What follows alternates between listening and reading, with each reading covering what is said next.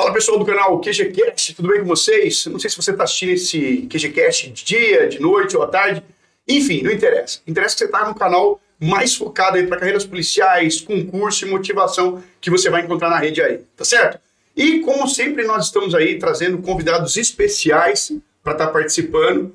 É, esse convidado de hoje é bastante especial, porque é uma pessoa que eu já admiro há muito tempo, que a gente já estava conversando há muito tempo, de um dia ele vir fazer o podcast e hoje calhou das agendas baterem, e ele vai contar a história dele para vocês aí, ele é escritor também, já foi advogado, é, tem formação jurídica, tem um baita conhecimento, já liderou as maiores equipes aqui do Vale, já realizou grandes prisões, digamos assim, a quase nível, é, ou né, quase não, a nível nacional mesmo, fazendo toda a diferença na polícia. E são pessoas assim que a gente traz aqui para motivar, para inspirar, para falar, para puxar a orelha de vocês que estão assistindo aí. Alexandre, obrigado por ter vindo aqui, tá?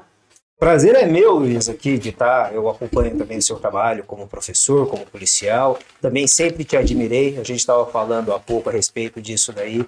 É sempre bom a gente ver policiais que não só se dedicam a essa profissão, que é linda de você pegar e defender as pessoas, mas de assim ensinar. A gente, quando anda na rua, muita gente procura, nos procura perguntando como é que faz para ser policial, é, se tem que fazer, entregar currículos, se tem que fazer prova. é, o que mais tem, assim, confunde, não sabe quais são as polícias. Tem a vontade. Tem muita gente que nasceu para ser policial. Eu sou assim, eu desde criança. Eu sonho em ser policial e às vezes as pessoas, por falta de conhecimento, não têm esse. não sabem como chegar a isso daí. Então é muito importante os policiais, quem já passou por isso daí, quem já experimentou a carreira, pegar e estar tá explicando. É muito bonito isso aí. Eu acho muito legal o seu trabalho. Bacana. Obrigado, Alexandre. Obrigado por ter aceito o convite aí. Agora, oficialmente, a gente já fez aqui a entrega do, do presente, mas tem que filmar. O João é nosso diretor. Tem aí. presente? Nossa, legal. Ó. Oh, obrigado, cara. Camiseta aí. Nossa, se eu, se eu soubesse que tinha presente, tinha vindo antes. Aí, ó. Ó, legal. Mostra qual câmera. Tá lá? É. Ó.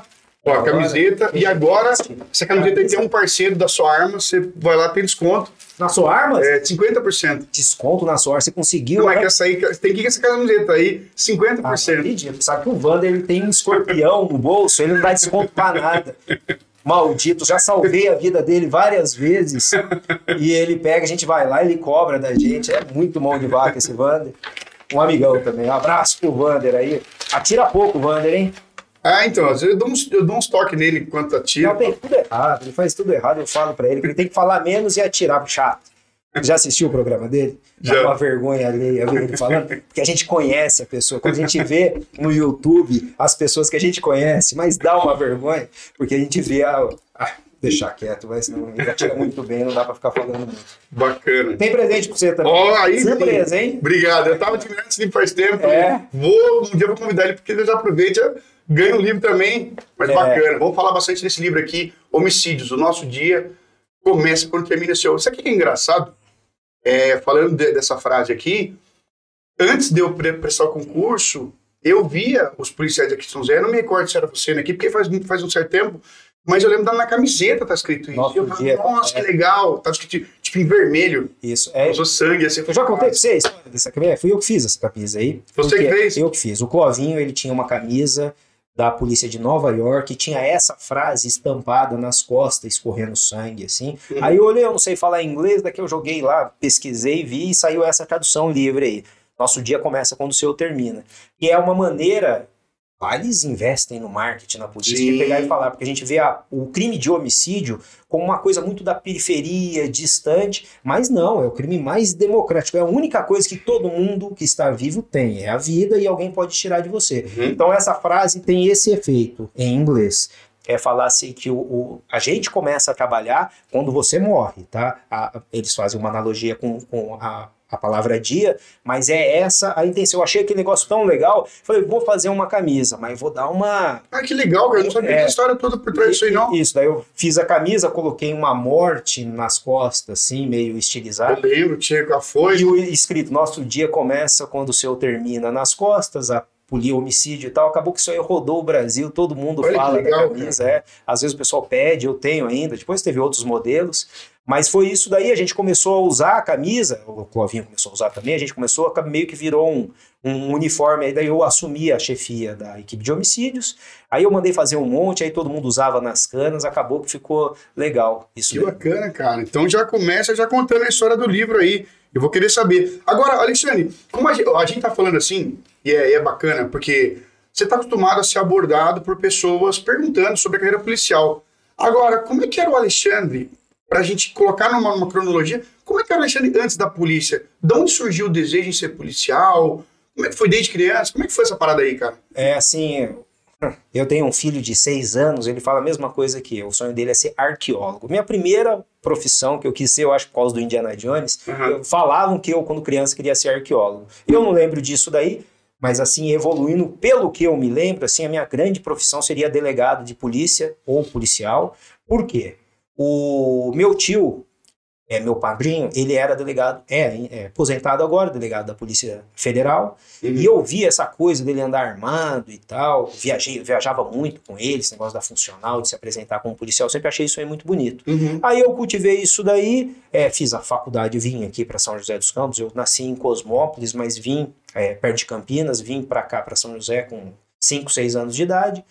Aí isso começou a amadurecer em mim, eu fiz o ensino é, médio, fui para a faculdade de Direito com esse propósito de ser policial, delegado de polícia. Ah, você já entrou na faculdade, já E é esse o propósito, isso pra que eu quero fazer. É, assim, eu tenho muito respeito para outras profissões, juiz, promotor, advogado, mas eu sempre gostei do trabalho policial, assistia muito filme, lia muito a respeito disso daí. Aí eu terminei a faculdade e comecei a estudar para ser delegado de polícia. Já tinha É. prestado algum concurso nessa época? Não, não prestei. Eu saí, da, eu sa- saí da faculdade, o primeiro concurso que eu prestei foi o da OAB, passei na prova da OAB, aí abriu para delegado da Polícia Federal, para agente da Polícia Federal, para delegado da Polícia Civil e para investigador de polícia, que era o primeiro concurso de investigador de polícia com nível superior. Aí eu, pô, vou fazer todas essas, essas provas. Acabei fazendo todas elas. Eu fiquei assim, quase passei em todas as provas e passei para investigador. Os Legal. outros eu fiquei em outras fases, e o de investigador eu passei. Uhum. Meu primo, ele já era investigador, eu já sabia muito da, da, da carreira de investigador e acabei ingressando ali em 2005 no cargo de investigador de polícia. né? É, nível superior, assim, muitas promessas, né? O pessoal falava que o cargo ia evoluir, salário e tal. A gente viu que de lá para cá isso não aconteceu. Mas o que não tira o mérito da profissão, Claro. eu tenho muito orgulho de ser é, investigador de polícia. E de lá para cá, desde 2005 até Você entrou em 2005, então. 2005, isso. Em 2005, eu estou completando 17, vou, o ano que vem dar 18 anos de polícia. É, daí eu entrei, vi- já vim direto em Você 2005. fez academia de polícia aqui mesmo, Alexandre? Não, fiz em São Paulo. Fez em São Em Paulo. São Paulo, né? já foi aquela academia estendida. Em 2005 mesmo, eu já vim para aqui São José dos Campos, já vim direto para a equipe de homicídios. Ah, você saiu direto da academia e veio direto para homicídios. É, a gente, durante a academia, a gente fez um estágio no DHPP, mas a gente veio aqui em São José, eu fiquei um dia no plantão aqui, com todo mundo aí como estagiário. Certo. E daí, no dia seguinte, eu fui para para para DIG. Eu, quando eu tava no plantão, isso é uma curiosidade, a gente tava lá, aquela roupinha da... Eu fiz o meu, a primeira, meu primeiro flagrante. Eu tava lá de estagiário, Aham. eu andava armado escondido, porque não tinham pagado as armas ainda, mas eu tinha funcional e eu comprei uma Glock. Eu ficava com a arma ali, porque eu vou ficar no plantão ainda. Havia todo um, um- uma, uma, uma- um medo assim em relação ao crime organizado, porque Sim. o PCC estava se levantando, até que no ano seguinte teve os ataques do PCC, mas já havia esse risco e tal. Eu falei, o que? Andar com a cabeça tampado, polícia desarmado? Então eu comprei uma arma, tinha ela toda registrada, e eu andava com ela, estava lá no plantão, aí a polícia militar apresentou uma ocorrência um, de é, é, tráfico de entorpecentes. Um rapazinho estava lá na delegacia, um era menor, um era maior. O maior foi pro corró e o menor estava lá esperando que ia ser ouvido e liberado. Aí eu vi o menor se coçando, se coçando. Daqui a pouco eu vi ele levantando e entregando um negócio pela janela ali do terceiro DP. Eu pô, enquadrei os dois ali dentro do plantão. Falei, opa, o que, que é isso aqui? Mas o moleque tava cheio de pedra de crack no bolso ali Nossa. o menor que ia ser liberado. Ele estava passando a droga para se livrar ali. Então, no meu primeiro dia de estágio, eu nem tinha entrado, eu fiz a primeira condução de um flagrante dentro da delegacia desse, desse menor aí. Então, assim, já comecei com o pé direito aí, para quem gosta de trabalho policial. Dali, eu tinha conversado, meu primo já era policial, pedi para ele conversar com o Clovinho, na época era o chefe da delegacia. Você foi para Então, naquela época que você foi para homicídios, é, você foi por opção ou tipo assim, ó, você vai ter que ir para lá? Não, eu fui por opção, eu já tinha pedido. Ah, tá. Daí, eu já tinha falado, pedi pro meu primo, que era policial, conversar com o Clovinho. O Clovinho, ah, Vamos ver, vamos ver quem que é, porque assim, todas essas, a DIG, essas delegacias especializadas são meio é, reticentes de pegar policiais novos, porque não é um trabalho, assim, é, fácil, a pessoa que entra nova na polícia tem um pouco de dificuldade. Na polícia nada é preto, nada é branco, tudo é cinza. Você tem que ter ali um bom senso de vivenciar as coisas. Não adianta as pessoas que não são policiais querer entender. Não é. é quando você entra na polícia que você sabe como é que é. Quanto bom é algumas coisas e quanto ruim é outras coisas, você tem que ser sempre ficar ali no meio, tem que tomar cuidado antes de julgar as pessoas, porque amanhã, no dia seguinte, essa pessoa que você está apontando o dedo pode ser a pessoa que vai salvar a sua vida.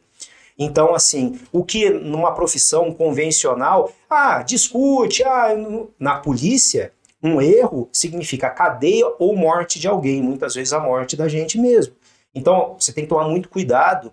E por conta disso aí, a pessoa que entra nova na polícia, ir para uma delegacia, assim, uma equipe de homicídios, um DENARC, por exemplo, que mexe com entorpecente, que, assim, está muito interligado com o submundo, é muito difícil. O cara tem que fazer uma casca na polícia primeiro, para saber o que, que é as coisas, senão acaba ou sucumbindo... É, é, Fazendo cagada, né? É, fazendo cagada. Não, não aguenta. A parte. É, é, psicológica, psiquiátrica, é, sucumbe aí, né? Eu falo isso porque tem muita gente que vem para aqui, procura a gente aqui, é, e, e, a pessoa ela chega pra gente, eu, ve, eu vejo quanto a falta que ela não tem a noção mesmo do, de como é a coisa. Porque a pessoa já, já pensa assim, oh, eu passei no concurso, eu já vou pegar, eu já posso ir pra DIG, eu já posso ir pro Garra. Então o cara cria isso aí, né? E eu falo, por eu ter passado é, por isso, é, eu acho é o que você falou, super interessante. O plantão é um grande hospital, né, cara? Então, acho que o, o plantão, a vivência no plantão é uma, uma coisa assim que. Que é o que você falou, no caso, você já entrou, você já tinha vocação. Já tinha, digamos assim, uma. É, como é que eu vou dizer? Um tino, né? Já tinha ali uma, uma sensibilidade para fazer aquilo. Tem gente que não tem, que vai desenvolver aquilo. E o que você falou. E nesse desenvolver é que a pessoa não pode se enrolar, se complicar, fazer uma cagada. Exatamente. É. E, assim, eu lembro do primeiro dia que eu entrei, né? entrei na equipe de homicídios, né? Aí tava lá o Clovinho, é um policial experientíssimo, tá trabalhando hoje, hoje é classe especial. É um dos caras que mais entende de investigação, é impressionante como ele entende de investigação. Ele tem um jeitão meio fechado e tal, mas ele é um cara extremamente inteligente. Uhum. E assim, mas assim, você olha para ele, ele usa umas roupas e tal, assim, eu, eu acho que de propósito ele faz isso daí para espantar, para pegar e mostrar essa casca que o policial tem que ter. Aí eu lembro que eu cheguei na equipe lá e tava um Zulu na delegacia, por quê? Primeiro dia que eu cheguei, algumas semanas antes, e eu tinha vivenciado isso na academia que eu fiquei sabendo, na academia de polícia, tinham matado um policial militar aqui na zona leste de São José. Uhum. O cara pegou e deu um tiro na cara do policial militar, depois vários tiros no chão, deu tiro para cima e falou: matei mesmo esse filho da tal, pegou e xingou e pegou e saiu. A gente sabia disso na academia, mas como matou a polícia? Tem aquela comoção. E no dia que eu cheguei na DIG, esse cara tinha acabado de ser preso pela polícia militar. A polícia militar pegou esse cara, uhum ele não estava com prisão preventiva decretada, mas estava com prisão temporária que o pessoal da equipe de homicídios, que o Clovinho e o Silvio tinham feito. Estava uhum. todo o procedimento. Então, a polícia, para quem é, não sabe, é, existem prisões cautelares e a prisão temporária é uma prisão para investigação. A equipe que está fazendo a investigação solicita essa prisão e ela fica meio que sigilosa lá para as outras pessoas não saberem. Então eles identificaram o autor e estavam com a prisão temporária. E a polícia militar também chegou a informação, foram lá e cataram o cara, mas em tese estaria sem prisão. Aí a equipe foi acionada, aí tinha que pegar esse cara. E a polícia militar, desde aquela época, a gente está falando de 2005, já havia uma rincha com a polícia civil e tal, e começou uma brigaiada nisso daí, porque começou a aventar que essa pessoa que estava sendo presa, que tem matado o seria informante de um policial civil. Aí começou uma briga na delegacia por conta disso daí. Nossa. Daí fomos lá, eu com o Clovinho, eu nunca. Putz, eu criado com a avó total. eu nunca tinha pisado numa favela. Daí eu fui lá e eu coloquei o colete, assim, eu lembro que o Clovinho pegou e olhou, você vai dirigindo. Eu nunca dirigi, tinha dirigido uma viatura. A gente saiu da DIG, que era ali no satélite, onde é o sétimo DP, fomos uhum. até o sexto DP, onde que ele, o APM estava apresentando lá. Certo. Pegou lá, mas imagina, imprensa, várias viaturas, várias de imprensa, a PM inteira cercando o DP lá, porque o cara que tinha matado o PM estava lá, detido, uhum. e chega a gente e esse ar de que é, ah, que havia uma conivência da Polícia Civil em relação puta balela, já tava, a gente tava com a prisão temporária atrás do carro, a gente não, eles, né? Eu tava entrando naquele barco lá, naquele ônibus naquele dia. Aí chegou e eu, puta, impressionado com aquilo, eu não sabia o que eu fazia, se eu pegava a arma, se eu desligava, se eu trancava a viatura, se eu parava, nem aonde era a delegacia eu sabia. Aí chegou lá aquele circo montado, a gente entrou, os PM tudo olhando assim feio pra gente, e o Clovin também, pessoal. Tem dois tipos de pessoa. Tem o pessoal que tem medo do Clovinho e que respeita o Clovinho. A maioria respeita, mas os que não respeitam têm medo dele. Ele entrou assim, era engraçado que a gente entrava os prêmios, tudo saía da frente, assim. Parecia que é o Darth Vader entrando assim dentro da delegacia. Aí chegou lá, daqui a pouco eu olho o cara, puta, eu, eu pensando comigo, vou ter contato com um cara que matou um policial e não sei o que. Chega um moleque pra... E aí, daí o Clovinho começa a conversar com o cara. Aí o cara começa a falar que ele matou mesmo, assim, tal, demonstrando muito respeito para com o Clovinho, uhum. coisa que eu não imaginava, porque a gente pensa, a gente, o, o, cara que entra na polícia, ele acha que a polícia de um lado, o bandido do outro, mas ele não entende que tem que ter comunicação, você tem que interrogar, você tem que saber conversar com o cara, porque senão você não pega informação. Já foi a época que dava para você conseguir informação Sim. na base da tortura. Antes era fácil, você não precisa fazer isso aí. Você chegava e torturava o cara e o cara falava. Agora não, por conta das garantias individuais, a única maneira de você descobrir o que o cara tá pensando uhum. é ele falando. Então, assim, o Clóvis sempre teve muita habilidade com isso. Aí começou a conversar com o cara, e o cara pegou e falou, até então ele estava negando. Aí quando o Clóvis começou a conversar, ele pegou e começou a explicar como aconteceu. Eu fiquei fascinado com aquilo lá. Eu falei, puta, isso é uma coisa que eu tenho que aprender. Como o cara negava para todo mundo e o Clovinho começou a conversar com ele ali, tratando ele até como, como igual. Claro. E o cara começou a falar e tal, e começou a falar mal do policial militar, explicou qual que foi a situação, que ele sempre ia no mercado lá e o, e o PM ficava esculachando ele, deu daí até o dia que deu um tapa na cara dele na frente de todo mundo. Aí ele falou: "Eu vou voltar aqui, vou te matar". Aí ele voltou e matou porque ele tomou um tapa na cara do policial militar que estava fazendo bico no, no mercado. Sim. Então aqui, eu não estou aqui para falar que o cara está certo, de jeito nenhum. Claro. Tá errado, é, mas é uma outra lição que eu peguei muito cedo ali na, na, na polícia. Não esculache ladrão. Não esculache família de ladrão.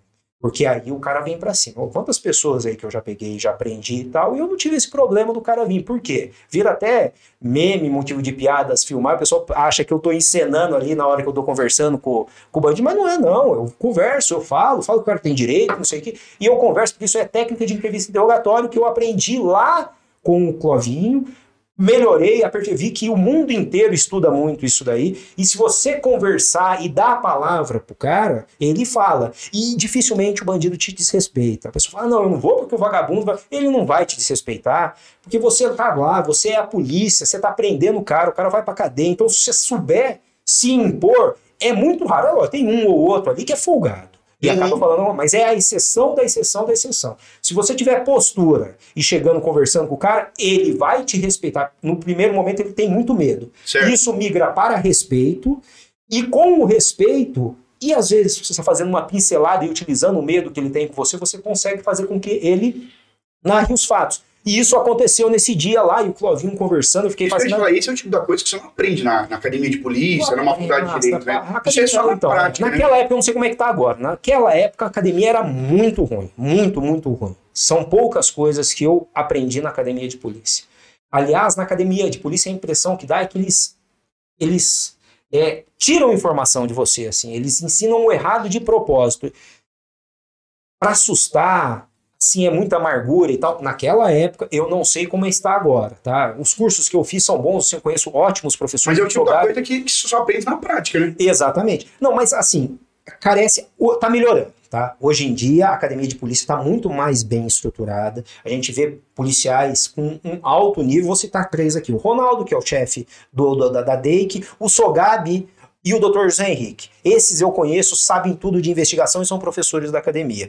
Na minha época, não tinha nenhum nesse nível aí. O Washington, naquela época, ele já era professor da academia. Hoje em dia, ele está dando aula, apesar dele ele, ele ter aposentado na Ele é Polícia Civil. secretário de Arujá. Ele é secretário de segurança, Segurança, lá merece o cara. é uma sumidade na em polícia, investigação. Então, assim, a gente hoje tem ótimos professores que estão Só, ensinando. só complementando uma coisa, uma vez o Dr. Zé Henrique me confidenciou que ele comprava livros em inglês, livros de fora, sobre interrogatório, investigação e persuasão.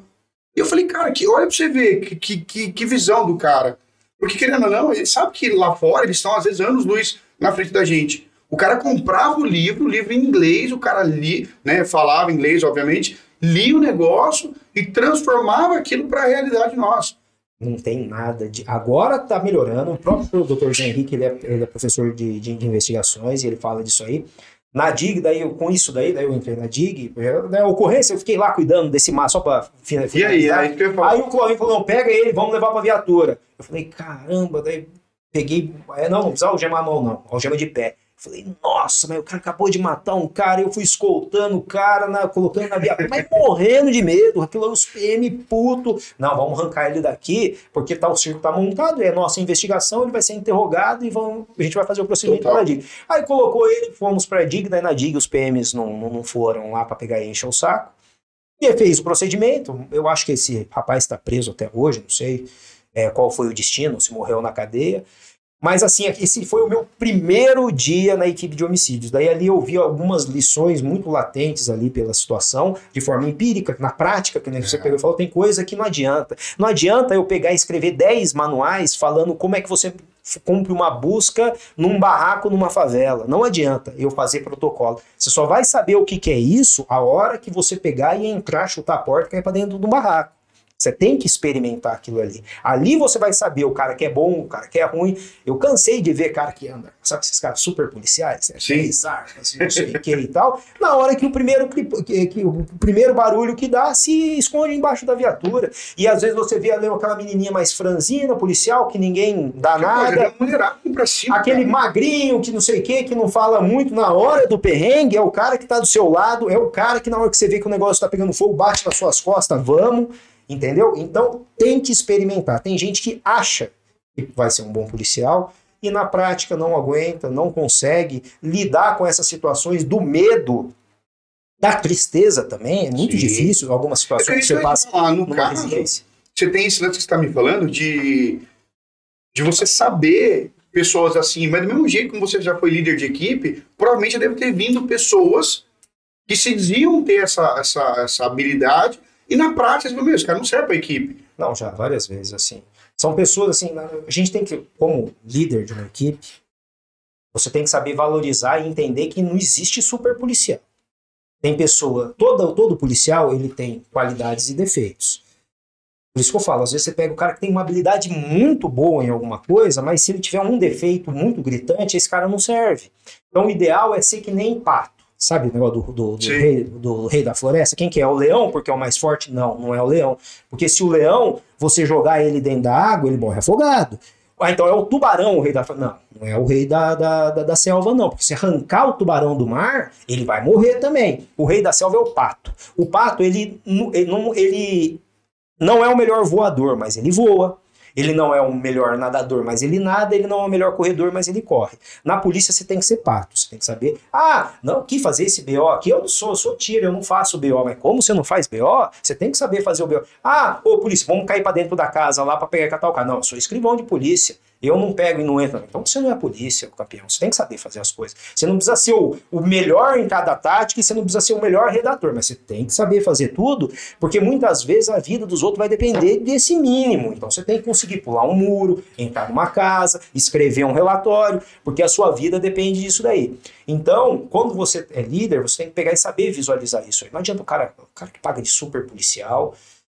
Normalmente não é o melhor cara. É, ele tem que ter qualidades, alguns têm mais a menos, você tem que saber dosar isso daí e aprimorar, e daí, na medida do possível, vincular o cara. O cara que é um, por exemplo, o, o Vander.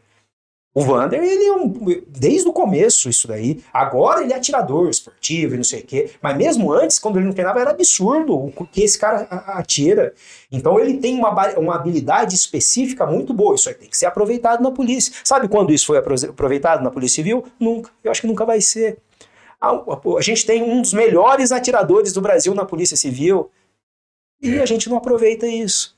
E assim, eu acho que na polícia você tem que aproveitar. Tem um cara que Você é tem muita muito... gente habilidoso dentro da polícia, né? Tem, cara? tem muita gente. Desde o cara que vai interrogar, que você estava contando do Clovinho, que você vê que o cara tem habilidade para tirar uma coisa da pessoa.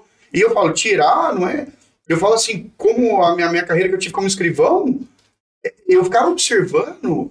É um jogo de intelecto mental ali, e é uma coisa rápida, dinâmica. O cara tem que saber falar o tom que vai falar saber ser incisivo, mas também não, não ser folgado. Exatamente. E assim, é tira, né? Esse, esse termo tira vem disso daí. Isso que de tirar a informação. Isso eu lembro, começou lá cair do tira da pesada lá, o tira. É, você falou uma coisa aí, vocês já estavam assistindo televisão, aí o cara falou assim, ah, os tiras. Aí o cara falou, meu, mas por que que chama de tira?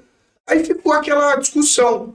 Aí, o que, que é tira? Aí teve o, o cara da banda lá, falou, eu pesquisei aqui no Google, é porque... Google. É, pesquisou no Google. Aí falou que os caras andavam com umas fitas que eles chamavam de tira, que era os policial. Enfim, tem várias histórias disso aí. Qual que você conhece disso aí, que você sabe que essa? Então, sempre que eu faço isso daí, melhor do que o Google é o Washington. Esses dias eu perguntei pra ele do ganso. Falei, meu, Ganso é da onde que também. vem esse bagulho do ganso? Daí eu joguei no, Google lá, é um monte de explicações e tal. Daí eu mandei uma mensagem pra ele. Ele falou assim: ó, tem várias vertentes. Mas a principal delas é que tinha uma época que o pessoal que não tinha cachorro para proteger a roça, a fazenda, usava ganso em vez de cachorro, porque o ganso também ele protege, ele defende o território. Seria dessa situação. Como o Washington para mim é a sumidade, foi o ganso é disso daí. Então assim, por isso que o ganso ele se faz passar por policial, mas ele não é policial, mas meio que faz o trabalho ali. Seria o ganso ao invés do cachorro. Essa do tira, a mesma coisa. Perguntei pro Washington, ele falou isso aí. É tira, é de tirar a informação. Ah, tá. É o cara, o responsável, ele, é- ele, qual que ele faz? Ele tira a informação. O que, que ele faz? Ele tira a informação, tira, o tira, o tira, ficou isso aí. O cara, ele é tira. Então tinha do- do- dois trabalhos, basicamente, antigamente na delegacia. O cara que fazia, trabalhava cartorário e o cara que saía para tirar a informação. Eu lembro logo que eu entrei na polícia, o pessoal falou, vamos no ganso elegante. Ganso aí eu falei, elegante, que, é. que, que é isso aí, velho? É. Restaurante? Eu, eu tô escrevendo o segundo livro, era, né, foi essa dúvida surgiu na, quando eu tava falando sobre os gansos aí, que é a galera que se faz de polícia e tal. E aí a gente foi lá no ganso elegante. Eu perdi meu primeiro salário lá. É, Né? A gente é brincar, porque o policial ele vai perder o salário. O policial não é vai gostoso, É. né, esse negócio de arma, equipamento. Ele vai perder o salário em dois lugares lá. Eu fiz a academia lá no Butantã, era assim, ou o cara vai perder o salário no Bahamas, que era um barzinho. eu nunca fui, então eu falava que era um barzinho. Eu também, eu nunca fui. Eu nunca fui. E- nunca fui pra nenhum. Não vou. O ganso elegante eu É. fui. Ó, eu nunca fui, não vou e eu nem sei o que, que é esse tipo de bar. É. Eu sei que o pessoal fala muito lá, e eu, como estava focado em estudar, falei, não tem interesse. Até porque Mas- você já era casado. naquela Exatamente. época. Exatamente. Mas eu gosto de Aposto que você não conhece. É. O ganso elegante, pela primeira vez eu vi o que era persuasão. Porque eu colocava uma roupa de polícia, a mulher falou assim: Nossa, nossa, você tá puta, meu, você tá chefe da polícia, velho. Vou separar aqui pra você. Nossa. Daí ela falou: Ó, esse cinto tático aqui. Eu falei: Moça, não sou escrivão. Não, mas meu, Precisa. tem que ser escrivão tático. Desde o teclado tem que ser tático. E as coisas lá são tão ruins, daí depois você vai ver. eles enfiaram o cano. Nossa, cara, comprei tanta besteira que eu nunca usei, velho. Nunca é. Porque daí você vê, não, tem muito equipamento, porque o equipamento bom, assim, via de regra, É isso, não importa. É isso que eu ia falar. Vamos aproveitar, já vamos emendar nessa história aí. Alessandro, então você estava no homicídio. Eu posso dizer que a homicídios é uma equipe operacional?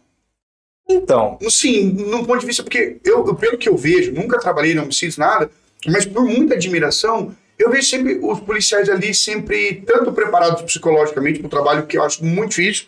Eu acho que um dos mais difíceis de trabalhar com homicídio, que eu acho que é, é o pior crime que tem, se não o mais bárbaro, né? O primeiro do código. É, é, então tem tanto o lado psicológico, mas tem um lado também do cumprimento de mandado de busca, de, de prisão, etc e tal. Querendo ou não, exige do policial ter condições operacionais, digamos assim, né? Lembra o que a gente viveu no passado em relação à entrevista e interrogatório, de falta de doutrina? Então o pessoal tinha muito pouco conhecimento. Tinha uns caras que eram muito bom em interrogatório, mas assim, tecnicamente faltava muito, faltava doutrina e tal. Hoje eu vejo a mesma coisa acontecendo com esse termo operacional. O que, que é um operacional? Boa, vamos, vamos Os caras associam operacional ao cara andar fardado. E o que é um absurdo. Eu, eu, tava, eu, tava fazendo, eu tava fazendo a seleção do COP esses dias, um dos instrutores falou uma coisa lá que eu achei magnífico. Falou que é farda, uniforme, sem o curso é fantasia. E é mais ou menos isso daí. Então, há uma confusão muito grande do que é o policial operacional. Boa. O policial operacional é aquele que está capacitado, capacitado para uma operação policial. Não tem nada a ver com a roupa que ele está usando. Ele tem que ter, exatamente. O que fazia a gente lá na equipe de homicídios, enquanto alguns locais o policial às vezes ele pode ser operacional ou não, não tem demérito nisso. Tem um policial que ele é mais é, cartorário e tal, então ele, ele não é, cumpre mandado, ele não faz assalto à residência, não é, troca tiros assim com muita frequência. Então ele pode ficar ali, tem que saber o básico, mas ele não está tão afiado operacionalmente. Agora, tem algumas unidades que não tem como ser, deixar de ser operacional, porque se você não for operacional, você morre.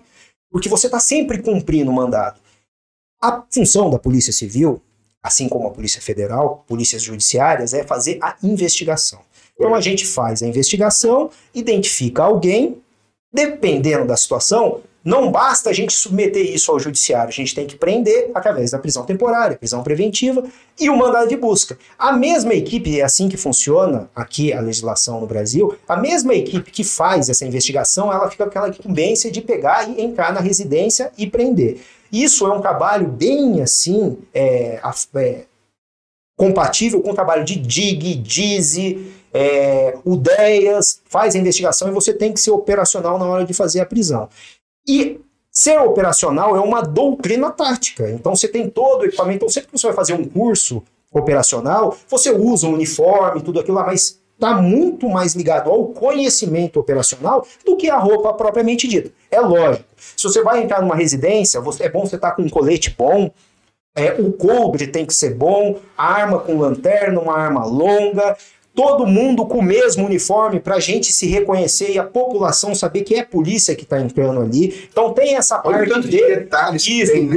de, de, de, uniforme, que você faz um, um, um, um, um trabalho que a população percebe que é a polícia e o próprio criminoso, porque vamos, vamos supor, e como que a gente faz lá, por que que na equipe de homicídios você tem que ser operacional? A gente vai cumprir um mandado ali, o cara é membro de organização criminosa e ele já matou outras pessoas. Se ele vê alguém pulando com roupa convencional à residência, a chance dele pegar e reagir é muito grande, porque tem duas opções. Ou ele reage ou ele morre. Porque ele vai ver um monte de gente pulando na residência dele, vai buscar dinheiro para me matar. Agora, se ele vê um monte de gente uniformizado pulando, ele tem duas opções: reagir, acontece, é a exceção, o cara pode reagir, mas ele vai tentar, só provavelmente ele vai morrer, ele sabe disso daí. Ou ele se entrega que, cai para nós aqui no Brasil, não é tão ruim a vida do detento. Ele vai para cadeia, ainda mais se ele for chefe de organização criminosa. Ele vai para cadeia.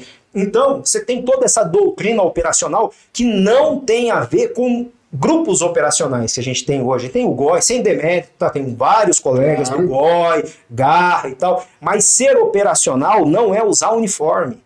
Ser operacional é você estar habilitado Muito tecnicamente para pegar e fazer uma incursão numa residência, uma troca de tiros. Então, assim, cursos operacionais são vinculados com isso aí. Na prática, Luiz, as equipes de homicídio, DIZI, são extremamente operacionais. Porque se o cara não for operacional, ele morre. Isso que eu te falar. Eu lembro de assistir várias operações suas e eu vi que logo no começo eu identificava que você falava que é polícia, é a polícia. Então você percebia pequenos detalhes. Exatamente. E assim, é, para quem observava, você fala assim, cara, um vacilo ali pode custar um acidente, pode custar uma morte, pode custar um baita de um problema. Ah, o que aconteceu com, com, com, o Juliano recentemente, nosso amigo, grande policial, meu amigo, assim, um cara, putz, um cara. São detalhes, né? Sem, assim, operacional. Ele é um cara que entende muito de, de entendia muito de investigação, entende de, de, trabalho operacional, foi militar, e eles estavam cumprindo, um, fazendo uma diligência em Caçapava. Provavelmente eles tomaram um tiro porque os, os bandidos não sabiam que era polícia. Eles estavam sem uniforme, chegaram lá na biqueira, um desavisado pegou e socou tiro neles lá. Provavelmente foi isso que aconteceu. Não erraram, tá? Eles foram fazer a diligência como um milhão que a gente faz. Então, essa parte de se identificar, o cara fala, não, mas eu tô com um distintivo. O cara não vê. Eu já tive uma situação que a gente fechou um bar, era biqueira.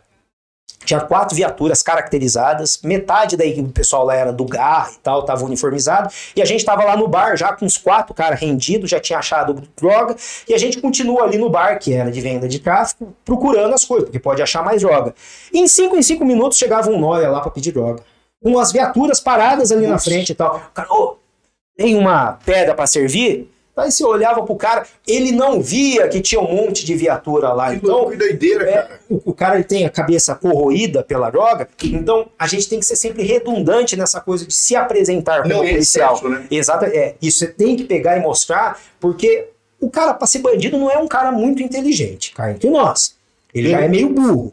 Se você não for informar isso daí, isso vale para os policiais que estão entrando, às vezes distintivo e tal, o cara vai em Eu já vi isso daí. É, várias vezes aconteceu. O cara fala, levanta a mão. Fala, mas levanta a mão, você tem que avisar que você é polícia, pô. Senão é roubo. Você tem que pegar e avisar. Fala, não, o cara sabe, mas como que sabe? Não, os caras me conhecem. Não conhece, cara. O cara tá morrendo de medo ali, vendo uma arma. Então, sempre você tem que pegar e fazer essa verbalização e informar que é polícia. Se der para colocar isso, a gente sempre fazia é pegar e mostrar que é polícia por conta da segurança. Eu tava falando que eu lembrei de uma situação com o Fabrício, o Fabrício é, começou a trabalhar com a gente lá, meu amigo e tal, hoje ele tá na chefia da DIG. E teve uma ocorrência, a gente tava, teve um homicídio na zona sul, e o autor, a gente identificou, ele vazou. Foi por, segundo a investigação nossa, pro Paraná. Aí chegou a informação pro Fabrício, falando que, meu, o cara voltou, ele tá em determinado endereço. Eu falei, legal, Fabrício, está lá, certeza? Não, tem a pessoa que tá me falando, falou que ele está lá agora. Mas onde que tá? Lá no bairrinho, extremo leste da cidade. Eu falei, puta, Fabrício, beleza. Tá lá, certeza, na casa? Tá. Não, tá marcado. Isso era umas 4 horas da tarde. Amanhã, todo mundo 5 horas da manhã aqui na DIG. Porque, operacionalmente, se o cara está na residência, ele vai dormir na residência. Sim. A gente vai de manhãzinha lá e cata ele de manhãzinha, como a gente sempre faz. É o melhor é, contexto operacional, porque é um cara perigoso, de homicídio. Fala, não, mas o cara tá lá agora, vamos lá, Fabrício, a gente vai ter que atravessar a cidade que nem louco até chegar lá. Será que o cara vai estar tá lá? Não é normal. À tarde, o cara não, não, vamos, porque senão o cara não vai sair, porque o cara ele já mudou a conversa comigo. Você vê, o polícia ele quer fazer é, é, é dissonância cognitiva. Falando, não, porque o cara vai sair de lá. Falei, Fabrício, tem mais chance do cara sair de lá, a gente indo daqui até lá durante o dia, do que ele não estar lá às 6 horas da manhã, porque todas as pessoas dormem na casa. Falei, não, que vamos, vamos. Eu sempre fui assim. É, eu oriento, eu aprendi isso aí com o Washington, Sim. eu falo, mas a cana é do Fabrício. Ele que levantou a informação, é ele que vai decidir. Isso com o Fabrício, o cara que foi o primeiro dia para trabalhar comigo lá. Eu explico. Falei, não, vamos lá. Falei, tá bom, então. chamei todo mundo, pá, colete. Vamos, peça, um trânsito, finalzinho da tarde, ah, chegando num bairro. Ah, eu falei pro Fabrício, eu falei, Fabrício, o Fabrício é mutante é, de exercício e Sim. tal. Eu falei, Fabrício, a gente olhou a foto pelo Google, tinha um portãozinho, assim, um, um muro que dava para pular, mas eu sou velhinho, né? É pra pular o muro, eu pulo, mas eu pulo lento. O Bentinho também, velho que nem eu. A gente pula o muro, mas pula com uma certa dificuldade. Fabrício, putz, pula o muro que nem sobe uma, uma guia. Falei, na hora que chegar lá, você que tá melhor fisicamente, ganha o muro, faz a segurança, a gente pula. Falei, tá bom. Vamos lá, chegou. Hora que pegou e parou o carro assim, eu ganhei a casa. Ah, o Fabrício saiu, cara. Mas sabe, o cara pulou que nem uma mureta. Assim, pra dentro da casa. Eu, filha da puta de Fabrício, mano. Perigoso.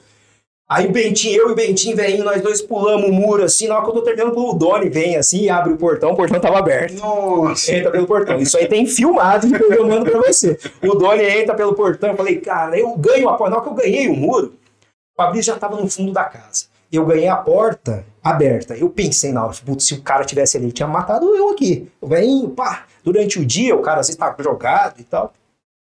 Aí eu pulei, parei na porta para entrar, o Fabrício fez o fundo, o Doni foi o primeiro a chegar ali, porque ele simplesmente abriu o portão, aliás, é a primeira coisa que deveria ter olhado, se o, o agonia não tivesse pulado.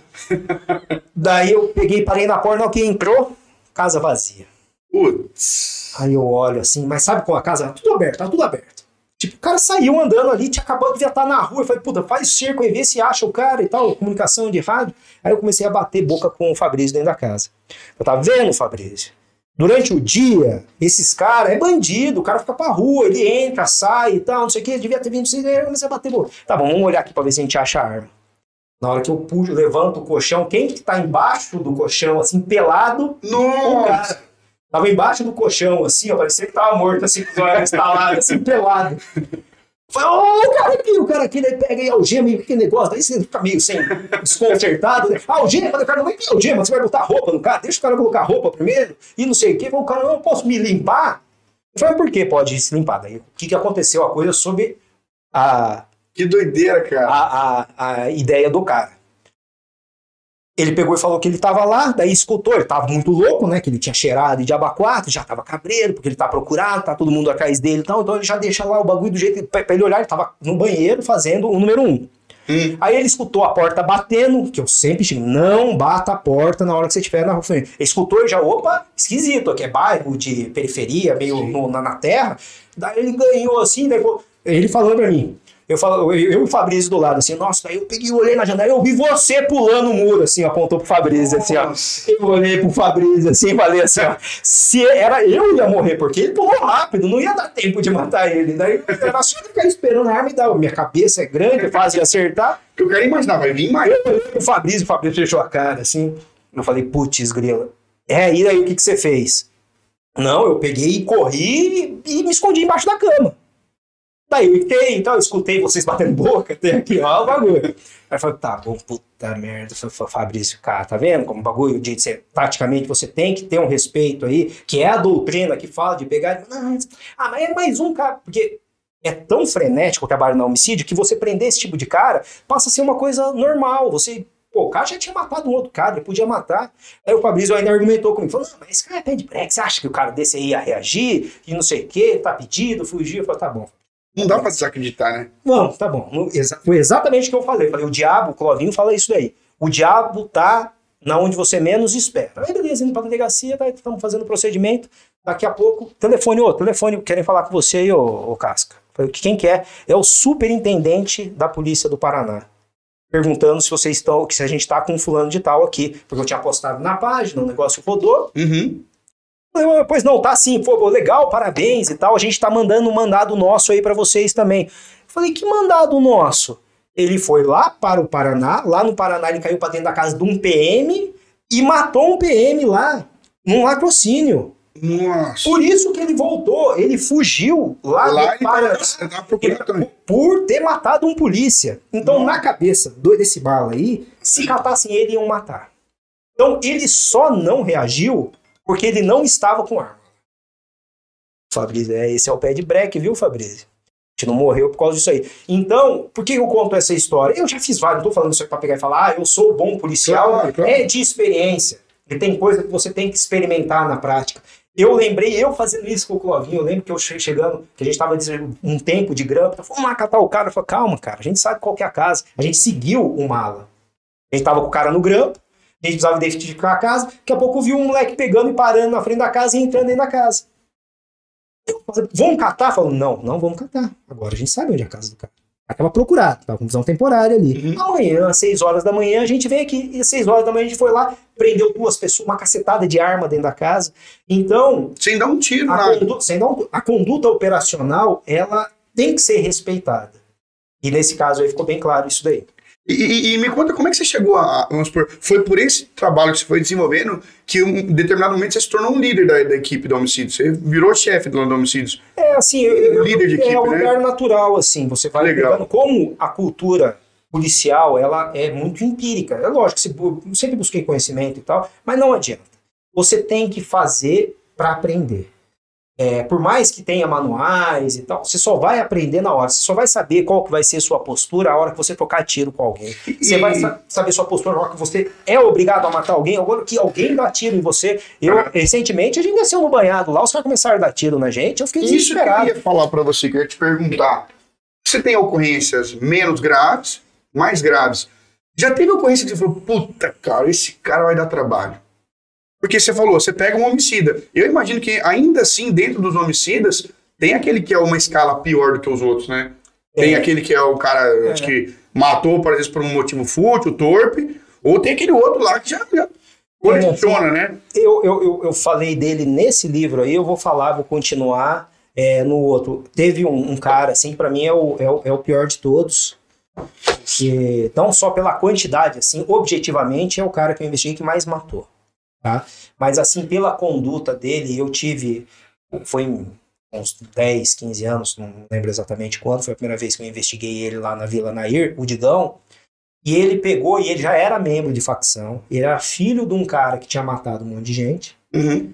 E daí começou uma guerra lá, ele começou a matar vários. A gente tava com quatro prisões temporárias dele. Deu trabalho pra catar.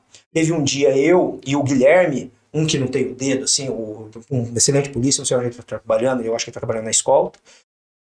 A gente conseguiu prender ele. Ele tava com uma arma na cintura, o parceiro dele também tava com uma arma na cintura, a gente enquadrou e conseguiu prender ele nessas investigações de homicídio. Mataram um monte de gente lá, na Vila Nair, enterraram o corpo de abacuato. Ele foi preso, foi uma das investigações que mais me chamou a atenção. E conversando com ele, você percebia que ele é psicopata, tinha matado muito, o pai dele matava muito, ele tinha muito orgulho de ter matado várias pessoas.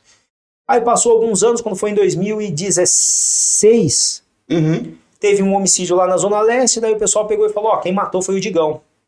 Uns 4, 5 anos mais ou menos depois de que eu tinha feito essa prisão. Falei, cara, preso. Aí fui ver, não, tinha saído. Tinha saído. ele, o autor, começou a matar de novo. A gente começou a fazer uma investigação. A gente interceptou o telefone dele. A gente pegou a conversa dele falando com o Marcola. Caramba, Então, cara. assim, o topo dele, apesar de ele não ser o cara que tem muito dinheiro, ele sempre foi meio Mas tinha uma periculosidade bem Porque alta, ele né? matava para o, o PCC. Essa que era a investigação. Já tinha esses homicídios que teve anterior, os menores, que ele meio que, que fazia um quartel general ali de adolescentes para pegar e trabalhar com eles. Sempre os, os adolescentes assumiam os BOs. Esse homicídio que a gente investigou, um adolescente que morreu depois, eu aprendi depois também, ele pegou e falou que tinha sido ele que tinha matado essas pessoas. Por isso ele acabou sendo condenado só no porte de arma. Lembra que eu peguei ele, tava com Uhum. um 357 na, na, na, na cintura. Os outros crimes, ele, ele foi, os outros homicídios, ele foi absolvido. Putz. E daí ele pegou e saiu.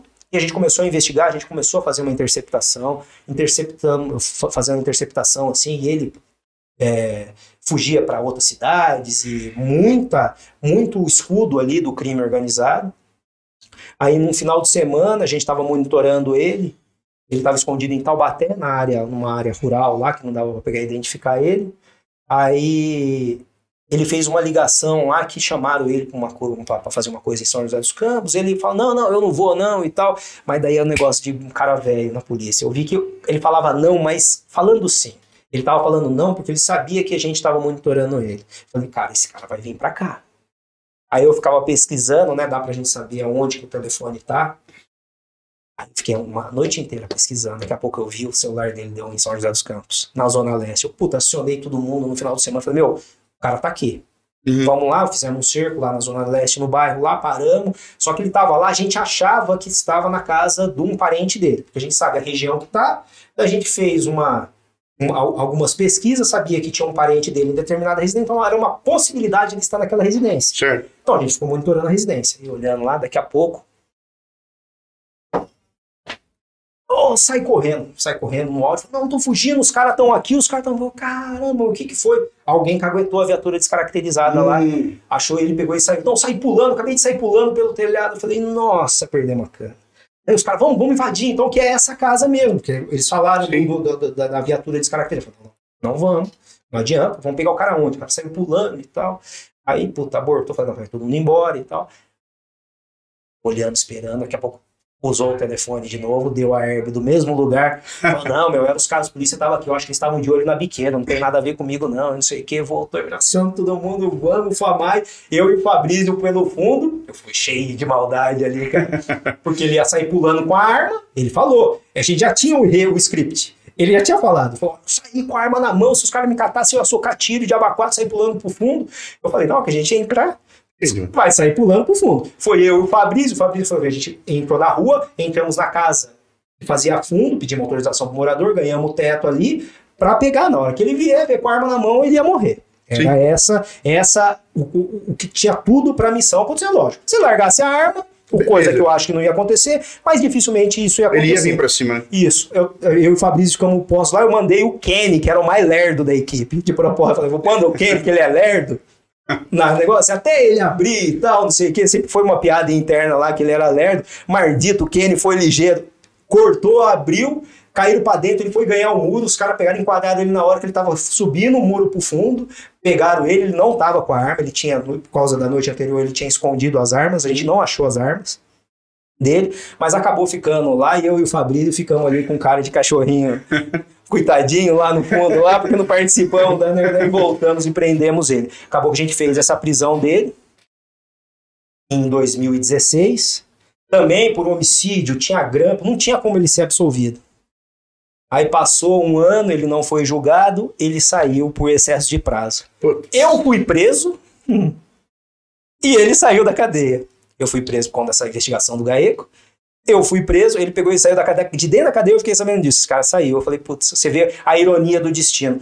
Um cara, membro de organização criminosa, que fez contato com o Marcola, matou dezenas de pessoas, saiu pela porta da frente, agraciado com HC por excesso de prazo, e a gente lá preso, inocente, de fato, tanto é que a gente foi absolvidos, lá preso, e ele saiu e matou mais três pessoas. Putz, isso é. E daí ele foi preso. E hoje ele está condenado por dois ou três homicídios, agora está cumprindo. Eu espero que não saia mais da cadeia. Esse aí foi, assim, disparado o cara mais é, perigoso aí que eu já investiguei e prendi. Numa das diligências, só para finalizar, Claro, claro. é, a gente estava com ele no, no grampo, né?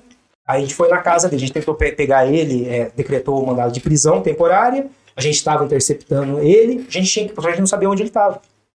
A gente foi numa casa dele, depois a gente foi na casa da mãe dele. Eu já tinha ido nessa casa da mãe dele para prender, tentar prender ele, na outra investigação que eu tinha feito anos antes. Eu conhecia a casa, eu sabia que era embaçado chegar na casa lá, que era uma escada, um cachorrão, avisei os caras. A gente estourou com arite, eu subi a escada assim. Na hora que eu passei, sabe esses vitrô que não dá para ver a parte de dentro e a parte de. Hum, de- que é aquele vitrô meio curvadinho? De banheiro, é. Daí eu ganhei, eu vi que tinha gente ali, eu taticamente passei rápido, mas eu senti um bagulho ruim ali. Aí eu subi até o último lá, como eu era o primeiro, como era o ponto ali, eu fui ganhar o fundo pra cercar para se caso ele saísse pulando. Eu tinha combinado isso aí com os caras. Eu falei, eu conheço a casa, eu vou ganhar o fundo primeiro. Aí eu fui na frente, ganhei o fundo e tal. Aí cheio de gente na casa, a mãe olhou pra mim e falou: Ô Alexandre, tudo bem? Eu sigo o seu aplicativo, ela falou. e não sei o que. Aí os polícias começaram tudo a dar risada e tal. Eu falei, pô, mas olha a casa. Apesar de a chance ser mínima da gente catar ele lá, porque a gente já tinha cumprido o mandado em outra, e ele já sabia que ele estava procurando, a gente tem que olhar. Só que ela começou a brincar e falando assim, ela é muito malandra, sabe? Já era casada Sim. com outro bandido e tal, e não sei o que e tal, meio que eu olhei, os polícia meio é, displicente ali e tal, pegamos e olhamos, tá saí. Aí chegou na, na, na, na delegacia e falou: vocês foram lá na casa do Digão? O Léo. Conhece o Léo? Desconheço, Digão. conheço. Cara, ele tava na casa, viu? Falei, tava na casa? Falo, tava na casa. Ah, não, cara, tá vendo? Vocês olharam? Porque eu fui pra cercar o fundo, eu tinha combinado com os caras. E eu meio que fico verbalizando com o pessoal da casa pra explicar que é mandado de busca e tal. Olhando. Não, olhamos, olhamos. Porque estão falando que o cara tava lá dentro da casa. Não, não tava, não tava, não tava. Beleza, acabou. Não toca o grampo. Eu. Você não sabe daqui eu escapei. O que aconteceu? Nossa, eu tava lá em casa, daqui a pouco eu escutei. Nossa, o cara tava lá. polícia invadiu, daqui a pouco eu ganho no vetorzinho, assim, eu tava com a sub na mão. João, fechou ali. Ele tava, eu tava com a sub na mão. Mala falando, Certo. Digão. Aí eu olhei, vi o Alexandre passando, assim, ele passou, rápido, contou direitinho o que aconteceu. Caramba. Passou, eu falei, puta, e agora? E os caras pegou e escondi embaixo da cama e fiquei lá e os caras não me acharam. Nossa. Ele estava na casa. Ele se escondeu embaixo da cama, era uma bagunça generalizada na casa. Ele pegou e escondeu ele de novo, falando: pô, a gente fez aqui, a gente tá cumprindo, tá bom. A chance de catar o cara na casa, porque ele tá sabendo, mas a gente não pode pegar e abaixar a guarda. O diabo tá na onde a gente menos espera. Então, a hora que eu passei, eu senti aquele bagulho ruim, ele tava do outro lado da janela com a submetralhadora apontada para mim. A sorte que eu passei rápido.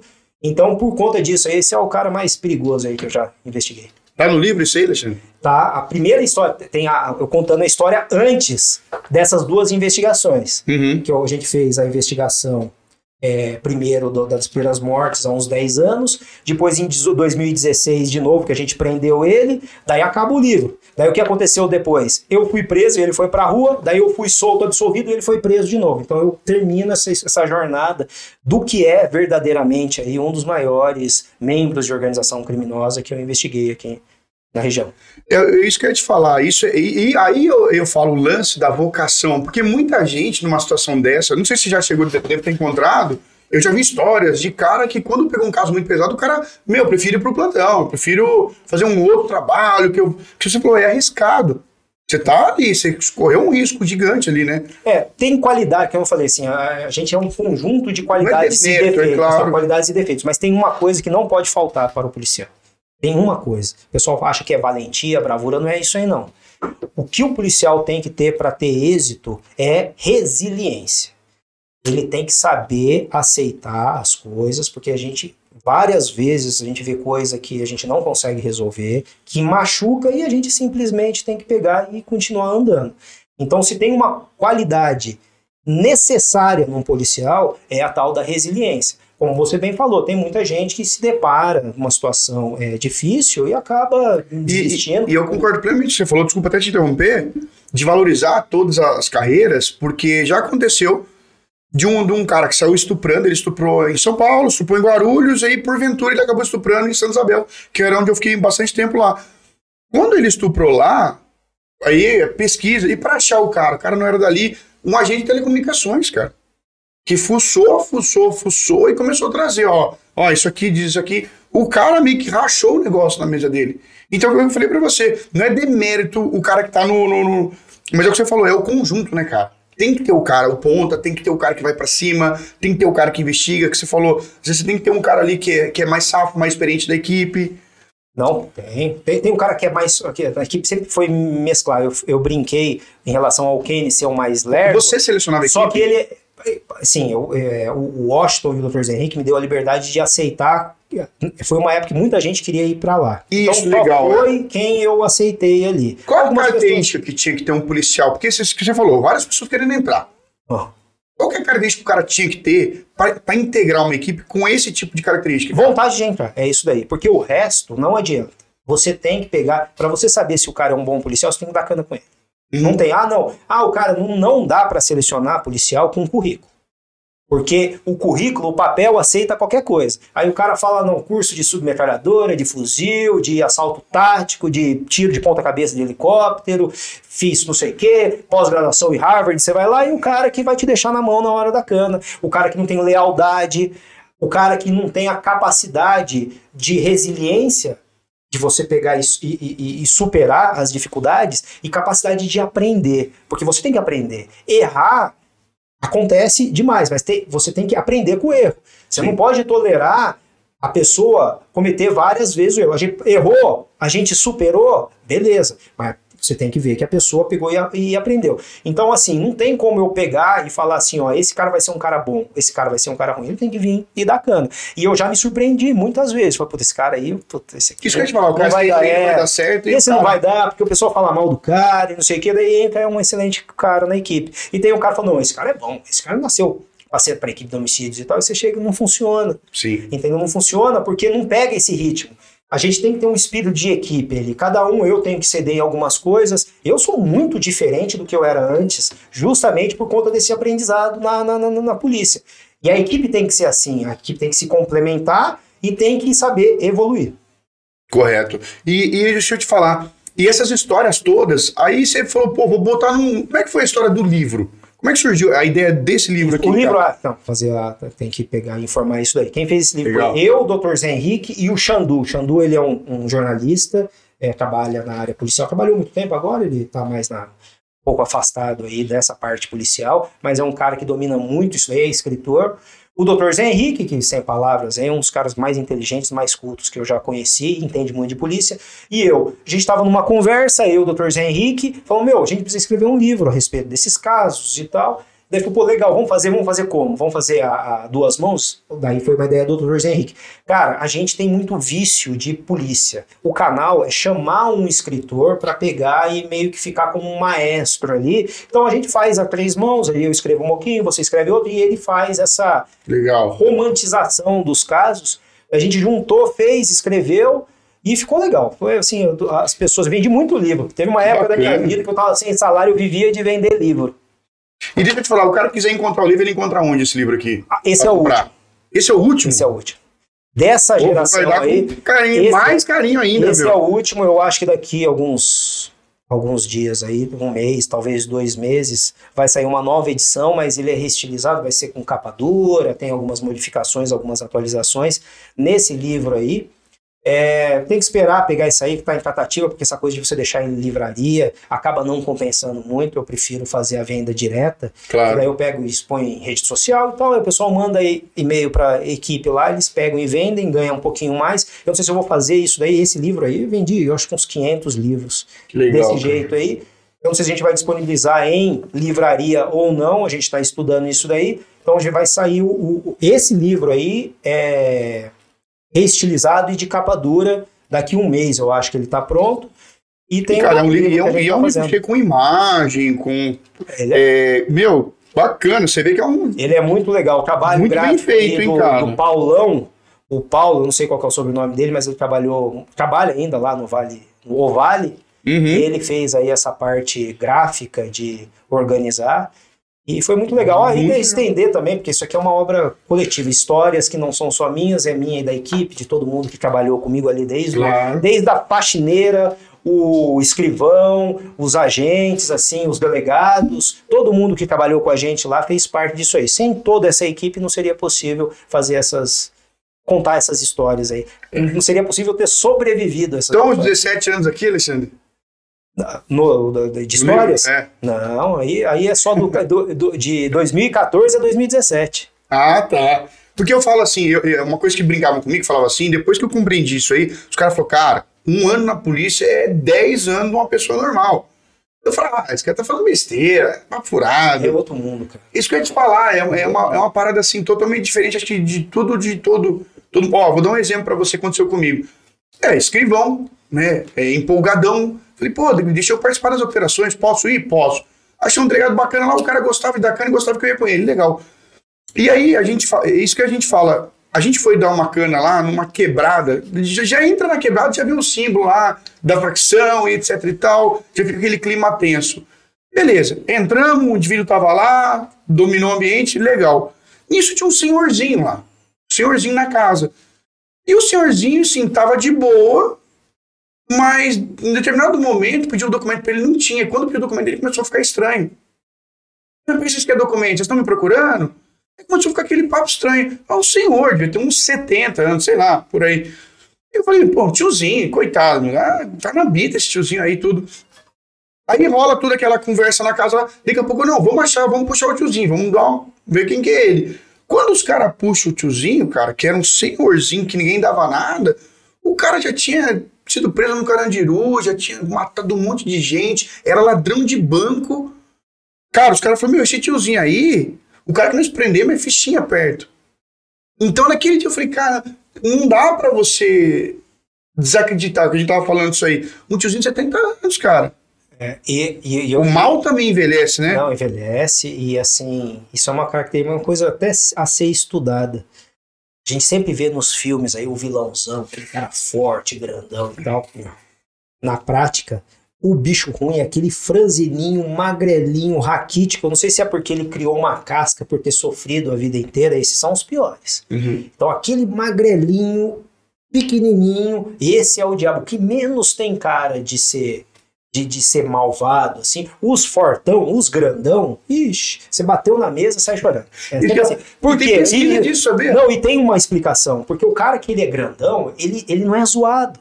O agora, o franzino, o fraquinho, ele é zoado, então ele acaba acostumando com o sofrimento. Já o cara que não tá. Sempre foi assim: pegava esses é, bandidão, porque a gente já teve vários, grandão, assim, nós chegava, nossa, é o primeiro que começava a chorar e tal, porque o cara não está acostumado com o sofrimento. Então chega ali, qualquer bateu a mão na mesa, o cara conta tudo. Isso que eu ia te falar. Tanto que eu, eu ministro criminologia aqui para os concursos da polícia. E, cara, lá tem uma pesquisa que fala do endomorfo, do mesomorfo e do ectomorfo. E aí na pesquisa fala, fala o magrinho que é o ruim. É porque apanhou a vida inteira. Eu, cara, eu, sabe por que, que eu sou cascudo? Baixinho, cabeçudo, eu fui zoado a vida inteira. O pessoal quer me sacanear, não consegue. Eu mesmo me zoo. Cara, isso que eu ia falar. E, e assim, é, é o que você falou, o estereótipo do cara. Porque eu brinco, né? É, o Lombroso falava lá do criminoso nato. E quando você vai pra delegacia, você, você vê, meu, é. Cara, se não é igual, é muito parecido com a foto que o Lombroso colocava.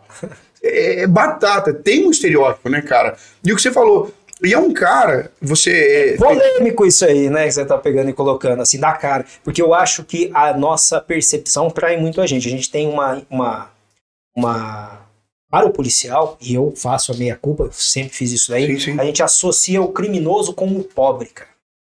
Então, sempre que a gente vê o tal do feinho, é um cara pobre.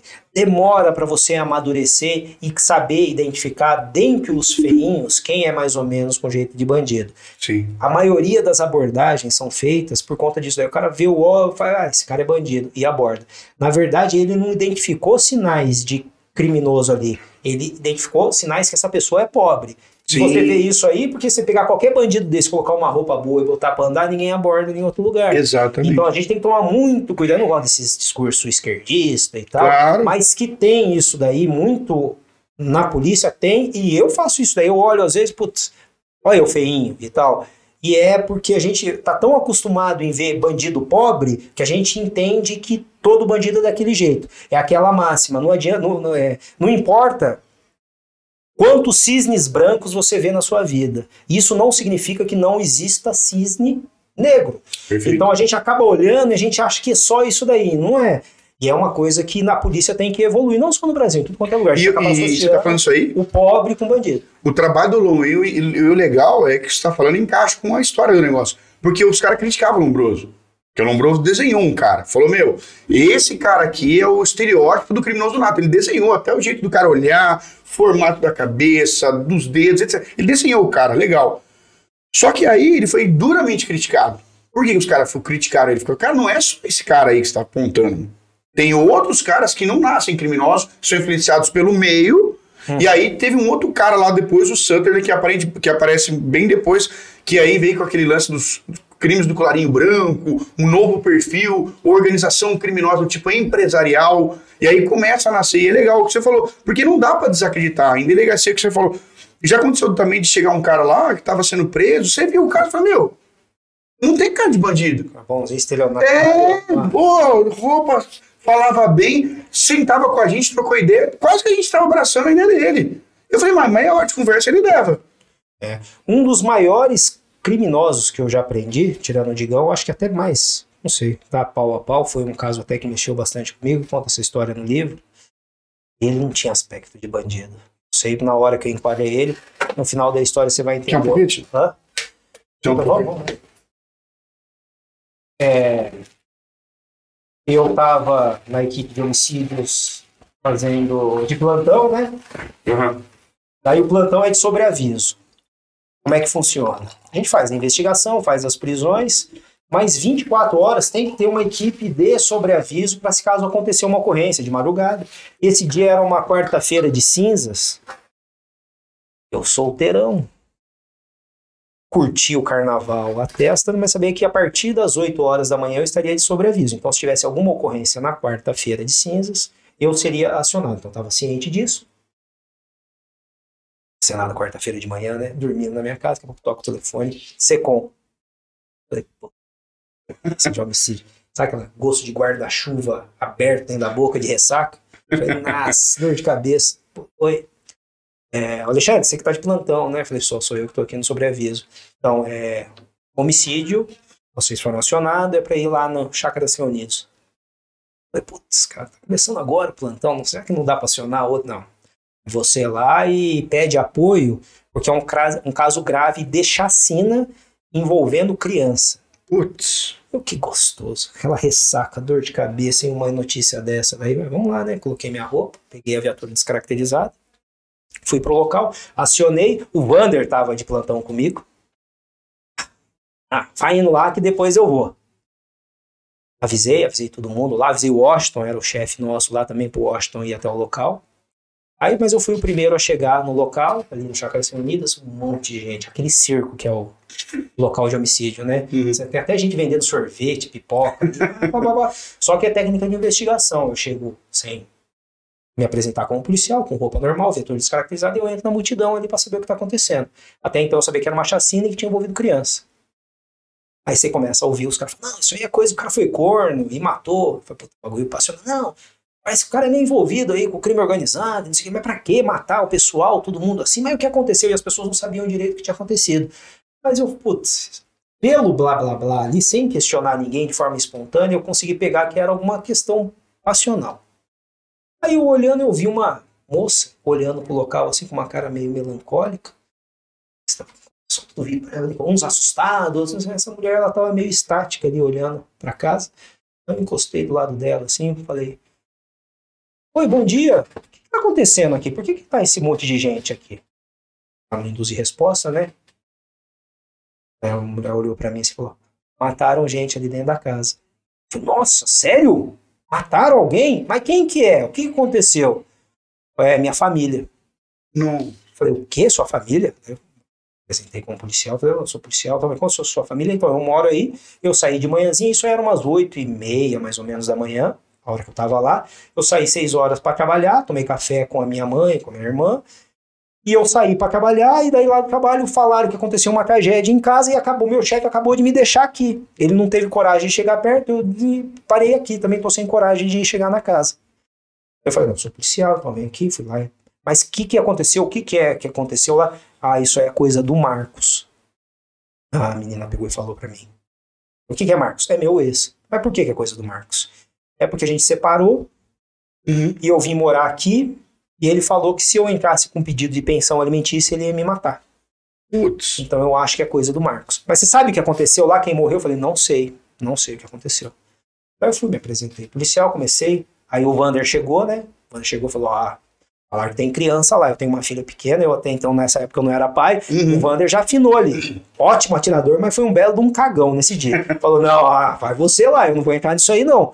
Não dá, tô com filha pequena e tal. Falei, Tá bom, vou lá. Eu sou cara, né? Uhum. sou fortão. Aí, pô, cheguei, entrei a casa, uma casa muito simples.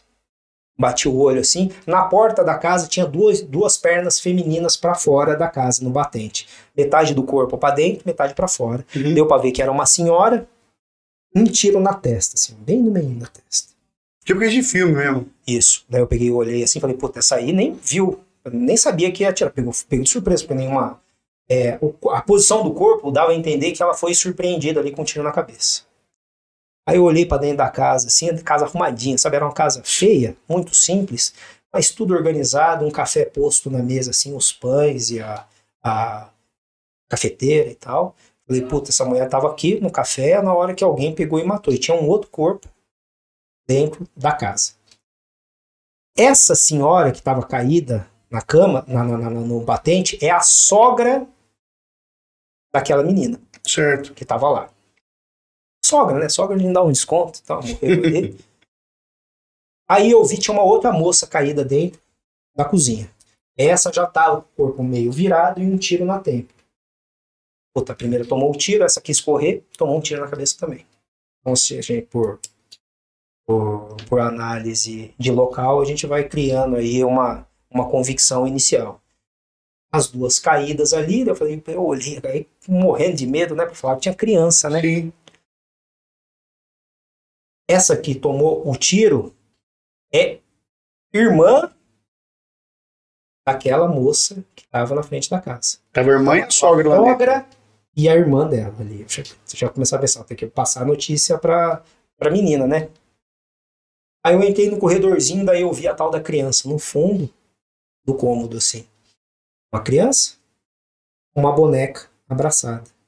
É uma criança que assim eu olhei de longe. pelo Tava viva? corpo- Pelo corpo assim, devia ter o quê? Uns 13, 14 anos, assim, quase uma adulta. Eu falei, menos mal, né? Pelo menos uma criancinha morta Sim. ali. É uma menina, uma moça, uma adolescente trágica e tal. Daí eu cheguei perto, ela tava com uma bonequinha no braço, assim, e a bonequinha cheia de tiro com chamuscamento, assim. Hum. Então, os tiros atravessaram a boneca e atravessaram a mulher, a menina, né? Uhum. A adolescente. Essa adolescente é irmã do autor, do Marcos, que estava na casa. Aí eu olhando de perto, quando eu vou ver a bonequinha, não era uma bonequinha. Era uma criança. Filha daquela mulher que estava na frente da casa, filha do autor. Uns quatro anos de idade. Eu olhei e vi pela roupinha e tal, eu achei que era uma boneca, mas não, era uma criança. Nossa, cara. Puta, quando eu olhei aquilo lá, eu falei, nossa. Ser humano, ser humano é o diabo. E eu saí, eu falei pro Wander, eu falei, não vou entrar não. Eu falei, sorte sua que você não entrou. Porque eu nunca mais vou esquecer dessa cena. Aí a gente pegou e falou, cadê o Marcos? Você matou a mãe? Ela matou a sogra, até aí tudo bem. Mas depois matou a sogra. Era a sogra dela. Isso. Era a mãe dele. Hum, não, a sogra dele. Ah, era a sogra dele, a Isso. mãe dela. Isso. Matou a mãe dela, a irmã dela. Isso. A outra irmãzinha, de 14 anos, era a irmã dela? A, a, a, é a sogra A irmã, a cunhada, cunhada. a irmã e a filha. Nossa, cara. Aí foi pro cadê o cara e tal. O cara morava um poucos quarteirões dali. Daí chegou o Washington, o Vander, falou: vamos cair pra dentro da casa. A gente correu lá, cercamos a casa. Eu peguei, olhei e pulei pra dentro da casa. Aí tinha uma senhora numa cadeira de balanço, assim, que é a mãe do autor. Falou, não, o Marcos não tá aqui, já se caguetou que a gente tava atrás do, do, do, do Marcos. Aí eu entrei na casa e tal, tava sem lanterna, foi isso, você viu que o policial experiente, né? Eu peguei, entrei porque era de dia, sol, na hora que eu entrei a casa toda escura, eu não lembro que eu não enxerguei nada, assim, daqui a pouco acende uma luz, assim, quem que é o Washington atrás com a lanterna. Aí o ba- o barulho do chuveiro, correndo água. Eu, puta, tem alguém aqui no chuveiro. Aí bate assim, cara, fiquei esperando, o cara tava abrindo a porta, sai assim, de toalha, um cara assim, opa, cadê o Marcos? Sabe como sai um cara? Eu tava, imagina, eu tava de ressaca, vejo uma cena daqui, eu tava acabado aquela hora. Isso que eu ia falar, cabeça. Aí ali. você vê um cara, você sabe aquele cara bem? Sabe quando você acorda num dia, num domingão assim, descansado? Era o cara, branquinho, barba feita, assim, cabelo penteado, o cara sai assim, enrolado, branquinho. Eu, cadê o Marcos? Eu sou o Marcos. Olha, Cara, como é o Marcos? Não é assim que a gente vê nos filmes. É Sim. uma perseguição. Vamos... Não, tô aqui. O que, que é? Não, vamos pra delegacia. Eu falei, como? Não? Ah, e a mãe falou, não, ele não saiu daqui, ele não saiu daqui. Eu falei, mas por que, que você tá falando que ele não saiu daqui? Não, porque estão falando coisa aí, não sei o que. Pega, levamos pra delegacia. Fizemos trabalho de investigação, aí testemunhamos ele saindo de casa, tem imagem dele saindo de casa para pegar e matar e voltar. Catamos o coautor, que é o cara que dirigiu a moto. Ele confessou, falou que levou ele lá com duas armas e matou o pessoal. Mas é impressionante como ele não tinha cara de bandido. Como ele não tinha nenhuma expressão. Daí chegava na hora do interrogatório, a gente passou madrugada, que a gente fez o pedido de prisão temporária e tal. Mostrava foto da, da filhinha dele morta, assim, né? Minha filha, né? cara. Psicopata total. Isso que eu ia te falar. Se lidava com um psicopata, esse cara era um exemplo. Exato, claro. Você vê que Frio não tinha, total. Não tinha, não tinha. Nada, tipo, momento, é, arrependimento, puta, fiz cagada. Ele respondia do jeito que a gente tá conversando aqui. Não tava arrependido. Ele negava. Ele sempre falou que ele não foi o autor. Ele nunca confessou. Ele falava que não, que ele não saiu de casa, não sei o quê. Só que a gente mostrava a foto da filha dela, é, né? Fala desse jeito. Você vê que ele tem todos os sinais de psicopatia. Caramba. Então esse caso aí foi bem emblemático e até para mostrar isso aí. O diabo, ele não tem cara. Não adianta você querer criar um, estereótipo. um estereótipo para pegar e definir um cara ruim. Não tem. Esse cara aí, se passar assim, Ninguém não, daria nada bonzinho, jeitinho de, de, de, cara bom. Matou porque ficou na bronca por causa da pensão alimentícia. Cada uma pensão, cara. Matou tudo, inclusive a própria filha. Caramba, cara. Você vê a que ponto chega isso aí, né? É, e é o que você falou. É um barril de pólvora, um cara. É um cara que. É um estalo pro cara fazer o que ele fez, né, meu? Essa, E, e essa história tá no livro também. tá nesse livro aí, eu conto essa história. É, eu brinco, porque assim, uma coisa que a gente. O canal do Homicídio ainda tá, tá funcionando? Tinha no YouTube e tudo lá? É do Tony agora. É do Eu Tony? passei justamente por causa dessa mesma perseguição que fizeram com você, em Aham. relação a ah, não sei o quê, porque policial não pode ter canal. Eu falei, pô, tem mais de 100 mil é, seguidores. Eu Ô. Tony, você não quer? Daí eu dei pra ele. Hoje em dia virou oficialmente um canal de jornalismo, publicidade. É ele que faz, não é meu. Eu passei pra ele. Hoje eu tenho o meu Instagram pessoal, né? Que é alexandre.40.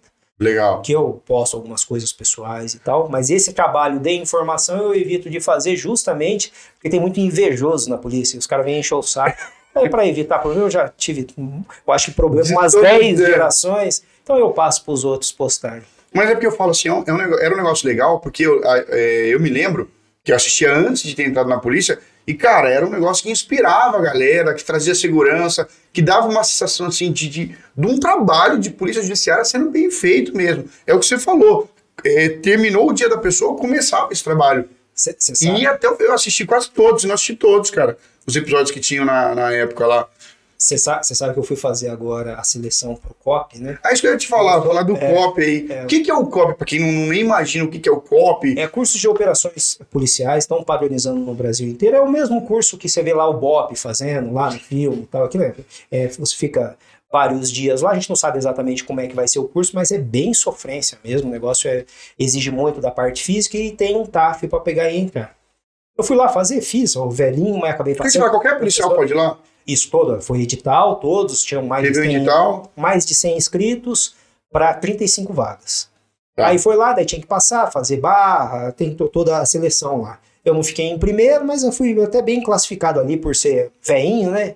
Eu sou ve- velho, mas não obsoleto. Para anos de trazer- idade, você? 43. Porra, tá novo, cara. É, eu não, ah, eu era um dos mais velhos. Você vê a molecada tudo lá com um, dois anos. Mas por que, que eu tô falando isso daí?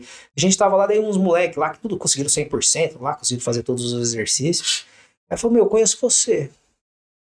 Falei, mas de onde você é? Ah, não, sou da região de Campinas e tal. Daí eu vi que o moleque falou isso aí, saiu, os dois saíram, começaram a cochichar. Ô, meu, você não é o cara da página da Homicídios lá? Eu falei, sou eu mesmo. Putz, cara, eu peguei e fui fazer concurso e tal, porque eu via seus vídeos no Olha YouTube legal, e tal. Eu falei, é, sou aqui o tiozinho do, da página da Homicídios. Tamo aí. Então, assim, é aquele negócio, né? A gente faz as coisas e acaba reverberando. E é interessante, por isso que eu acho legal esse trabalho que você faz. Você vai ver, você vai colher isso aí lá no futuro. Quantas pessoas que você deu aula e hoje estão na polícia, delegado, daqui a pouco o delegado geral vai ser cara que você pegou e deu aula. Então vale a pena. Não dá trela para esses babacas que é na polícia, invejoso, nada. Continua fazendo, que é um trabalho muito bonito. Legal, obrigado. Mas é o que a gente é o que você falou, a ideia é instruir. Teve muito cara, ó, eu vou te contar alguns casos interessantes que a gente pegou. Tem um rapaz que chama Marcos, ele era lixeiro, cara. Não que demérito ser lixeiro, tá? Acho que todas as profissões são dignas, todas 100%.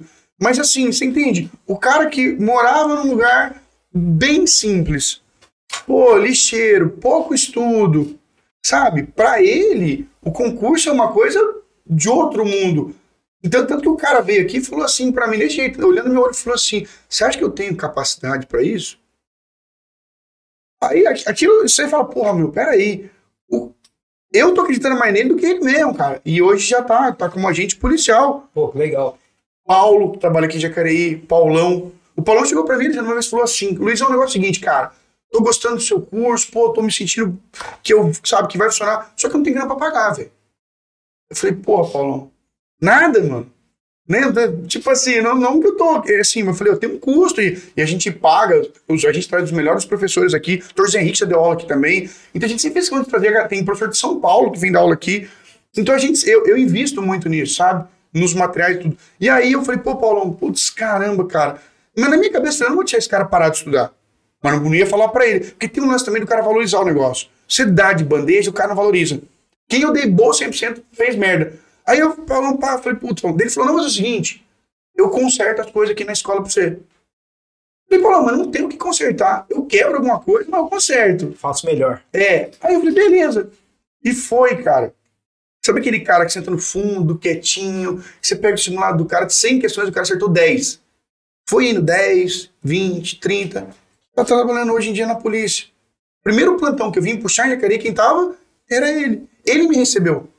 Eu cheguei lá e ele, mostra, cara, como é que o mundo dá volta. É o que você falou, como é que o mundo dá volta, cara. É o que você falou. Então, assim, a gente vai nessa política de fazer a diferença e automaticamente você vê que você faz diferença na vida de uma ou outra pessoa. Às vezes de várias, né? É o que você falou. O quanto seu trabalho ali na Homicídios trouxe não só uma sessão de segurança para quem estava assistindo, para a população em si, mas para as futuras gerações. Porque agora tá chegando essa safra de policiais novos aí, né? Que é um pessoal, eu, eu brinco assim, eu peguei, a gente acompanhou o estágio do pessoal do último concurso, que foi 2018, 19, cara. Putz, é, é, é, essa, eu não sei, eu tô com. Vou fazer 36 agora, né? E eu vejo essa menina de 20, cara, eu falo, claro, é diferente. É diferente. Eu tenho uma filha também, eu falo, é diferente.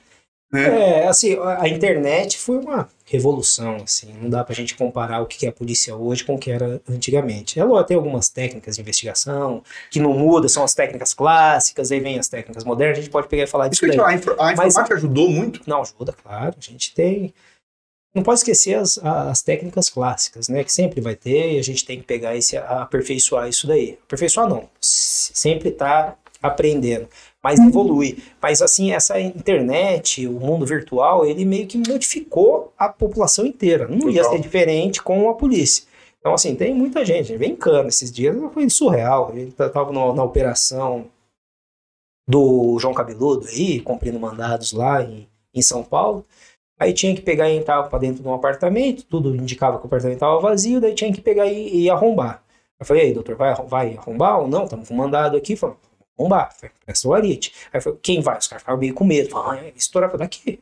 Primeira nem a última vez. Adoro estourar. Beleza? Eu vou com o arite. Aí eu peguei e estourei a porta com o arite. Aí eu puxei o arite, olhei assim, tinha cinco polícias. Os cinco estavam filmando com o celular, assim. Ó. Aí eu soltei o arite, peguei a minha arma, liguei a lanterna da minha arma e eu entrei dentro da casa para pegar e fazer a varredura. Olha na internet, tá, o vídeo aí, os caras postaram vídeo. os caras lá filmando. Imagina se tivesse um cara armado lá dentro. Então a gente não pode esquecer que a gente é polícia. Ah, vai, quer filmar, quer postar, mas não esquece o básico. Esse negócio aí de pegar e não fazer isso. Pô, eu tô quebrando, é o básico ali para pegar e entrar, não. Eu estourei, coloquei o arite no chão, saquei minha arma e entrei. ainda tava morrendo de medo ali, porque a fechadura uhum. da, da, da porta é aquelas fechadura digital, então eu bati em cima e embaixo dela para pegar e arrebentar a porta sem quebrar a fechadura, para não criar mais custo pro cara. Mas assim, foi assim, surreal. Eu falei, nossa, tem, tem, tem, limite essa polícia moderna. Quer filmar? Você quer fazer a postagem? Beleza, mas depois da operação. Primeiro faz Exatamente. o trampo, né? Não avisa os caras que você está fazendo. Você tem que ter um mínimo de noção em relação a isso daí. Eu fazia, né, eu já pensava nisso na época que eu tinha a página. Eu pensava, às vezes eu pegava e postava assim, eu falava, estamos em operação pela região tal. A gente fazia toda a operação, uhum. aí ia até, sei lá, até as 10, 11 horas, a hora que acabava eu chegava em casa, eu tinha as fotos, aí eu postava. Estamos em operação. Porque justamente aquele pessoal que não está vendo que a gente voltou para casa, os vagabundos eles vão achar, exatamente, eles vão achar que a gente está rodando e começava a pipocar e a gente só via às vezes com grampo em andamentos, oh, meu, os caras estão rodando aqui e tal. Então a postagem fazia um trabalho meio que preventivo ali. Agora eu nunca fazia isso quando eu estava no local. Porque daí eu tô avisando o cara que eu tô ali. Então a gente tem que ter noção que por mais que evolua essa parte digital, polícia é uma coisa séria. Sim. Você pode ir para cadeia ou pior, você pode morrer ou matar alguém. Então você tem que tomar muito cuidado com esses excessos. Acho legal, posta mesmo. Esse negócio de você ter orgulho de ser policial, eu acho que é legal. Acho que tem que ser respeitado o cara que não quer fazer isso também, porque tem muito policial bom Tá? E eu cito dois aqui, o Sogab e o, e o Washington, que sempre foram assim bem reticentes em divulgar a imagem e tal, mas são excelentes policiais, como vários. A grande maioria. É que a, a, o, a, o, Facebook, o, o, Instagram, o YouTube, ele dá uma repercussão muito grande para quem faz isso daí. Mas a grande maioria é aquele policial discreto, que ele não gosta de aparecer, que ele não, e isso é bom, isso é ótimo, isso é necessário, porque é importante ter o policial. A gente sempre teve na equipe isso daí. Tinha os policiais que gostavam mais de aparecer, tinha os os policiais que não gostavam de aparecer. E cada um tem, essa, tem a sua, o seu potencial numa investigação. Certo. E o que você falou, pra você ter uma ideia, quem me ensinou as primeiras coisas foi um carcereiro. Cheguei no. Porque quando você chega no plantão, chega perdido. Eu fui entrar na cadeia armado. Carcereiro conhece muito de Fui entrar na cadeia. Fui, ó, pra você ver, eu fui entrar na, na, na, cadeia com a arma na cintura. Aí nisso que eu fui entrar na cadeia, cara, eu, eu lembro, a primeira experiência foi meio traumática porque ele juntou a mão por cima da grade e puxou a grade bateu no meu rosto. Ele deu um tranco a grade no meu rosto, eu assustei, voltei para trás, não entendi nada. Eu falei, meu, o que, que, que aconteceu? Daí ele falou, ó, oh, primeira lição, você não entra na cadeia armado. Segunda coisa, tem que pedir para os caras ir lá para trás, tinha toda uma orientação. E outra coisa, põe o pé na grade. Se o cara dá um Superman na grade, bate no seu rosto, você vai desmaiar, o cara toma a sua arma e toma a delegacia inteira e mata a gente. Então É. era um carcereiro, A- cara. A experiência do carcereiro, assim, esse negócio de você conviver com o preso ali, às vezes tem um carcereiro que segura uma cadeia inteira. Hoje a gente não tem mais a função do carcereiro, né? Passou É. a ser agente policial. Mas um grande exemplo disso aí que trabalha comigo lá, o Júlio. Ele era carcereiro, hoje é agente policial, extremamente experiente. A gente recentemente deu uma, fez uma prisão aí do um dos caras que mataram o Gessel, policial civil. A gente foi para fazer a prisão. Todo mundo fica dando parabéns para mim, porque eu fiz a prisão e tal, mas não foi. Eu estava lá, eu estava coordenando Claro. as equipes. Mas quem fez a prisão foi o Júlio. Carcereiro, hoje agente policial, estava eu. A guarda municipal estava lá, tem o seu papel. Se a guarda não tivesse lá, não ia conseguir fazer o cerco. Mas na hora que o cara começou a pular o, o- o telhado, a gente fez o cerco. O Júlio, muito experiente, em vez de correr atrás como estava todo mundo fazer, fazendo, ele subiu no teto de um carro que estava parado lá e ficou ganhando o moleque. O Juarez, que também é experiente, é investigador, ganhou o telhado ali enquanto a gente estava fazendo o cerco. E na verbalização, o Júlio conseguiu fazer com que o cara voltasse. Então é a experiência. A gente nunca pode abrir mão da experiência do policial.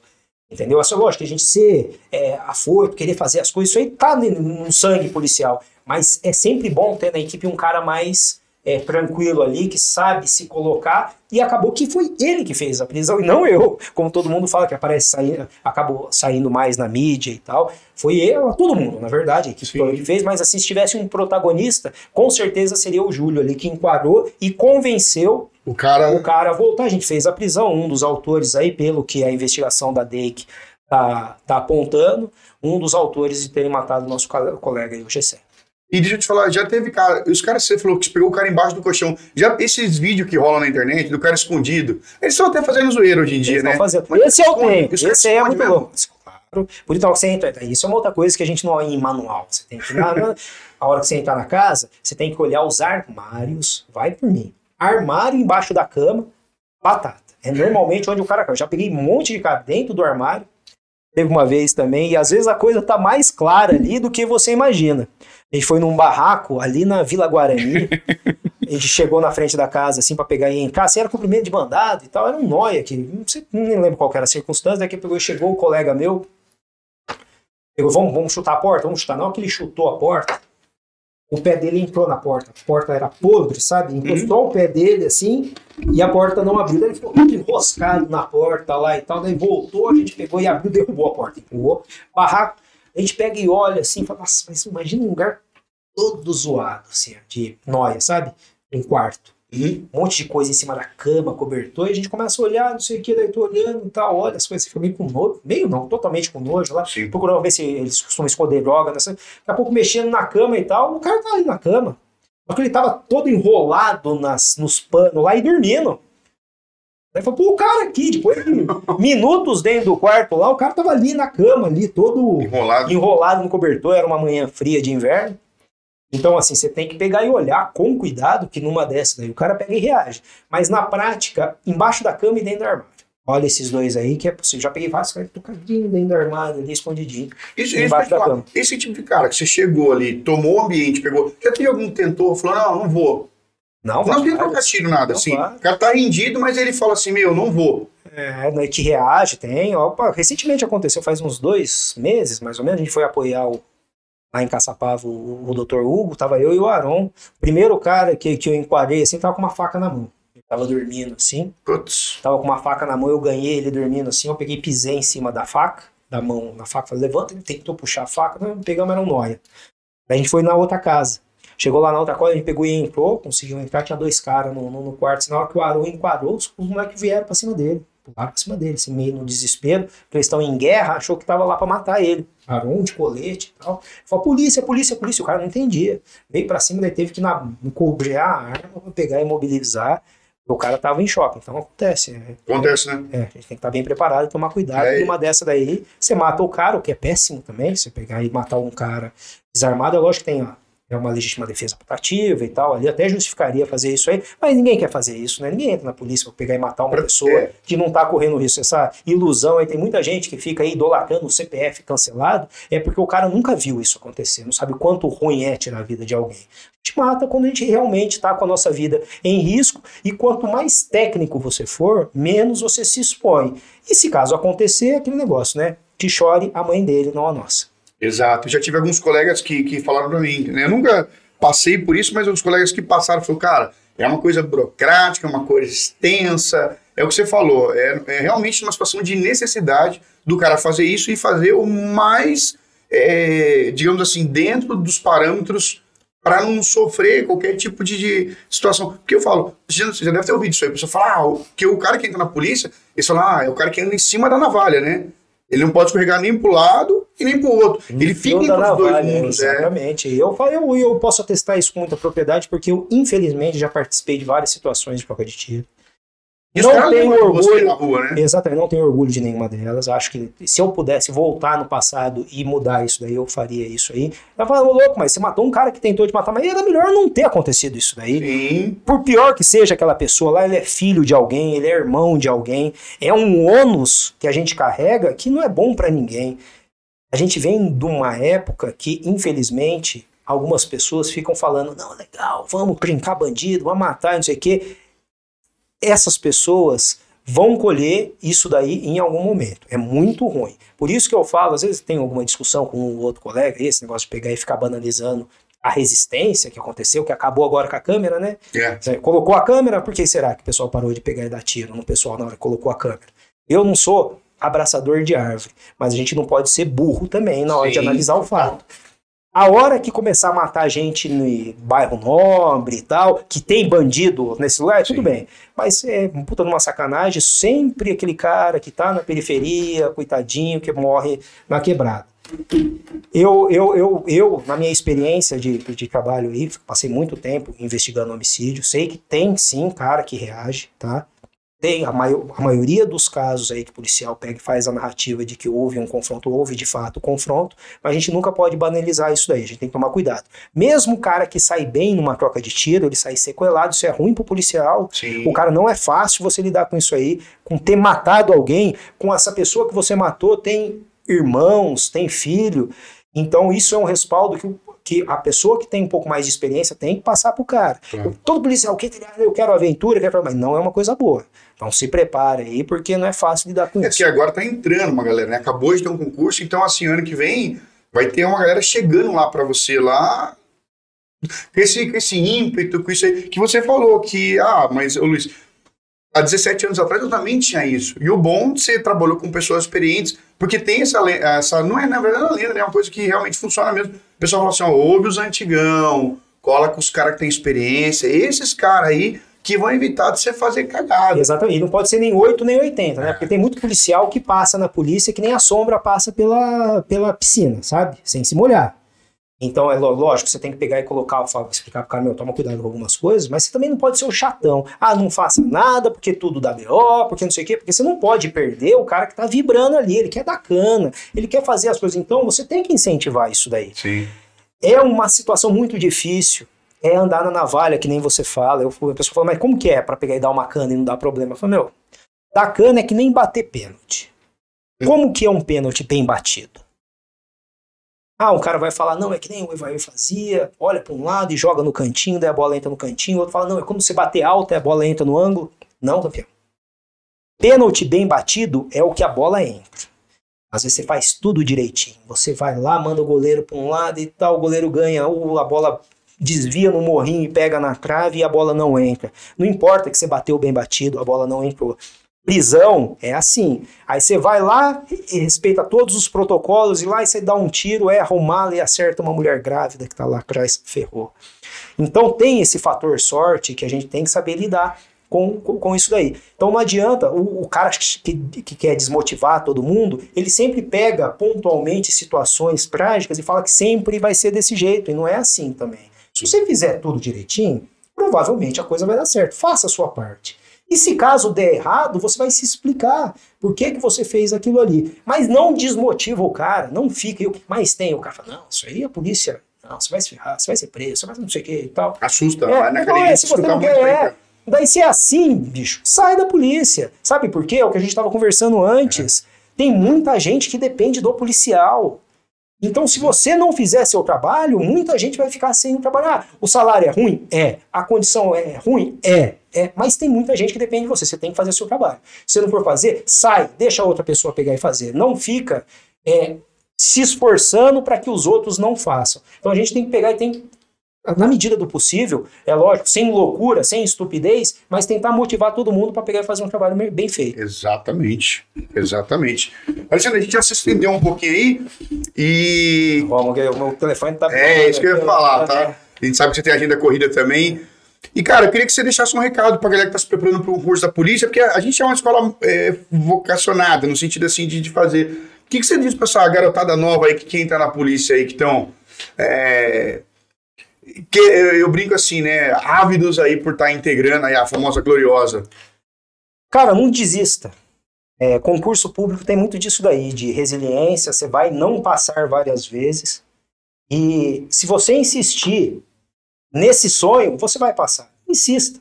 Procure ajuda, assim, não é vergonha para ninguém. Às vezes você não está conseguindo sozinho, uma escola, um colega que já passou no concurso, mas estuda. O concurso é uma disputa que você não faz com os outros. Tem gente que pensa, vai falar, não, fazer tal concurso porque é tantos candidatos. Não é.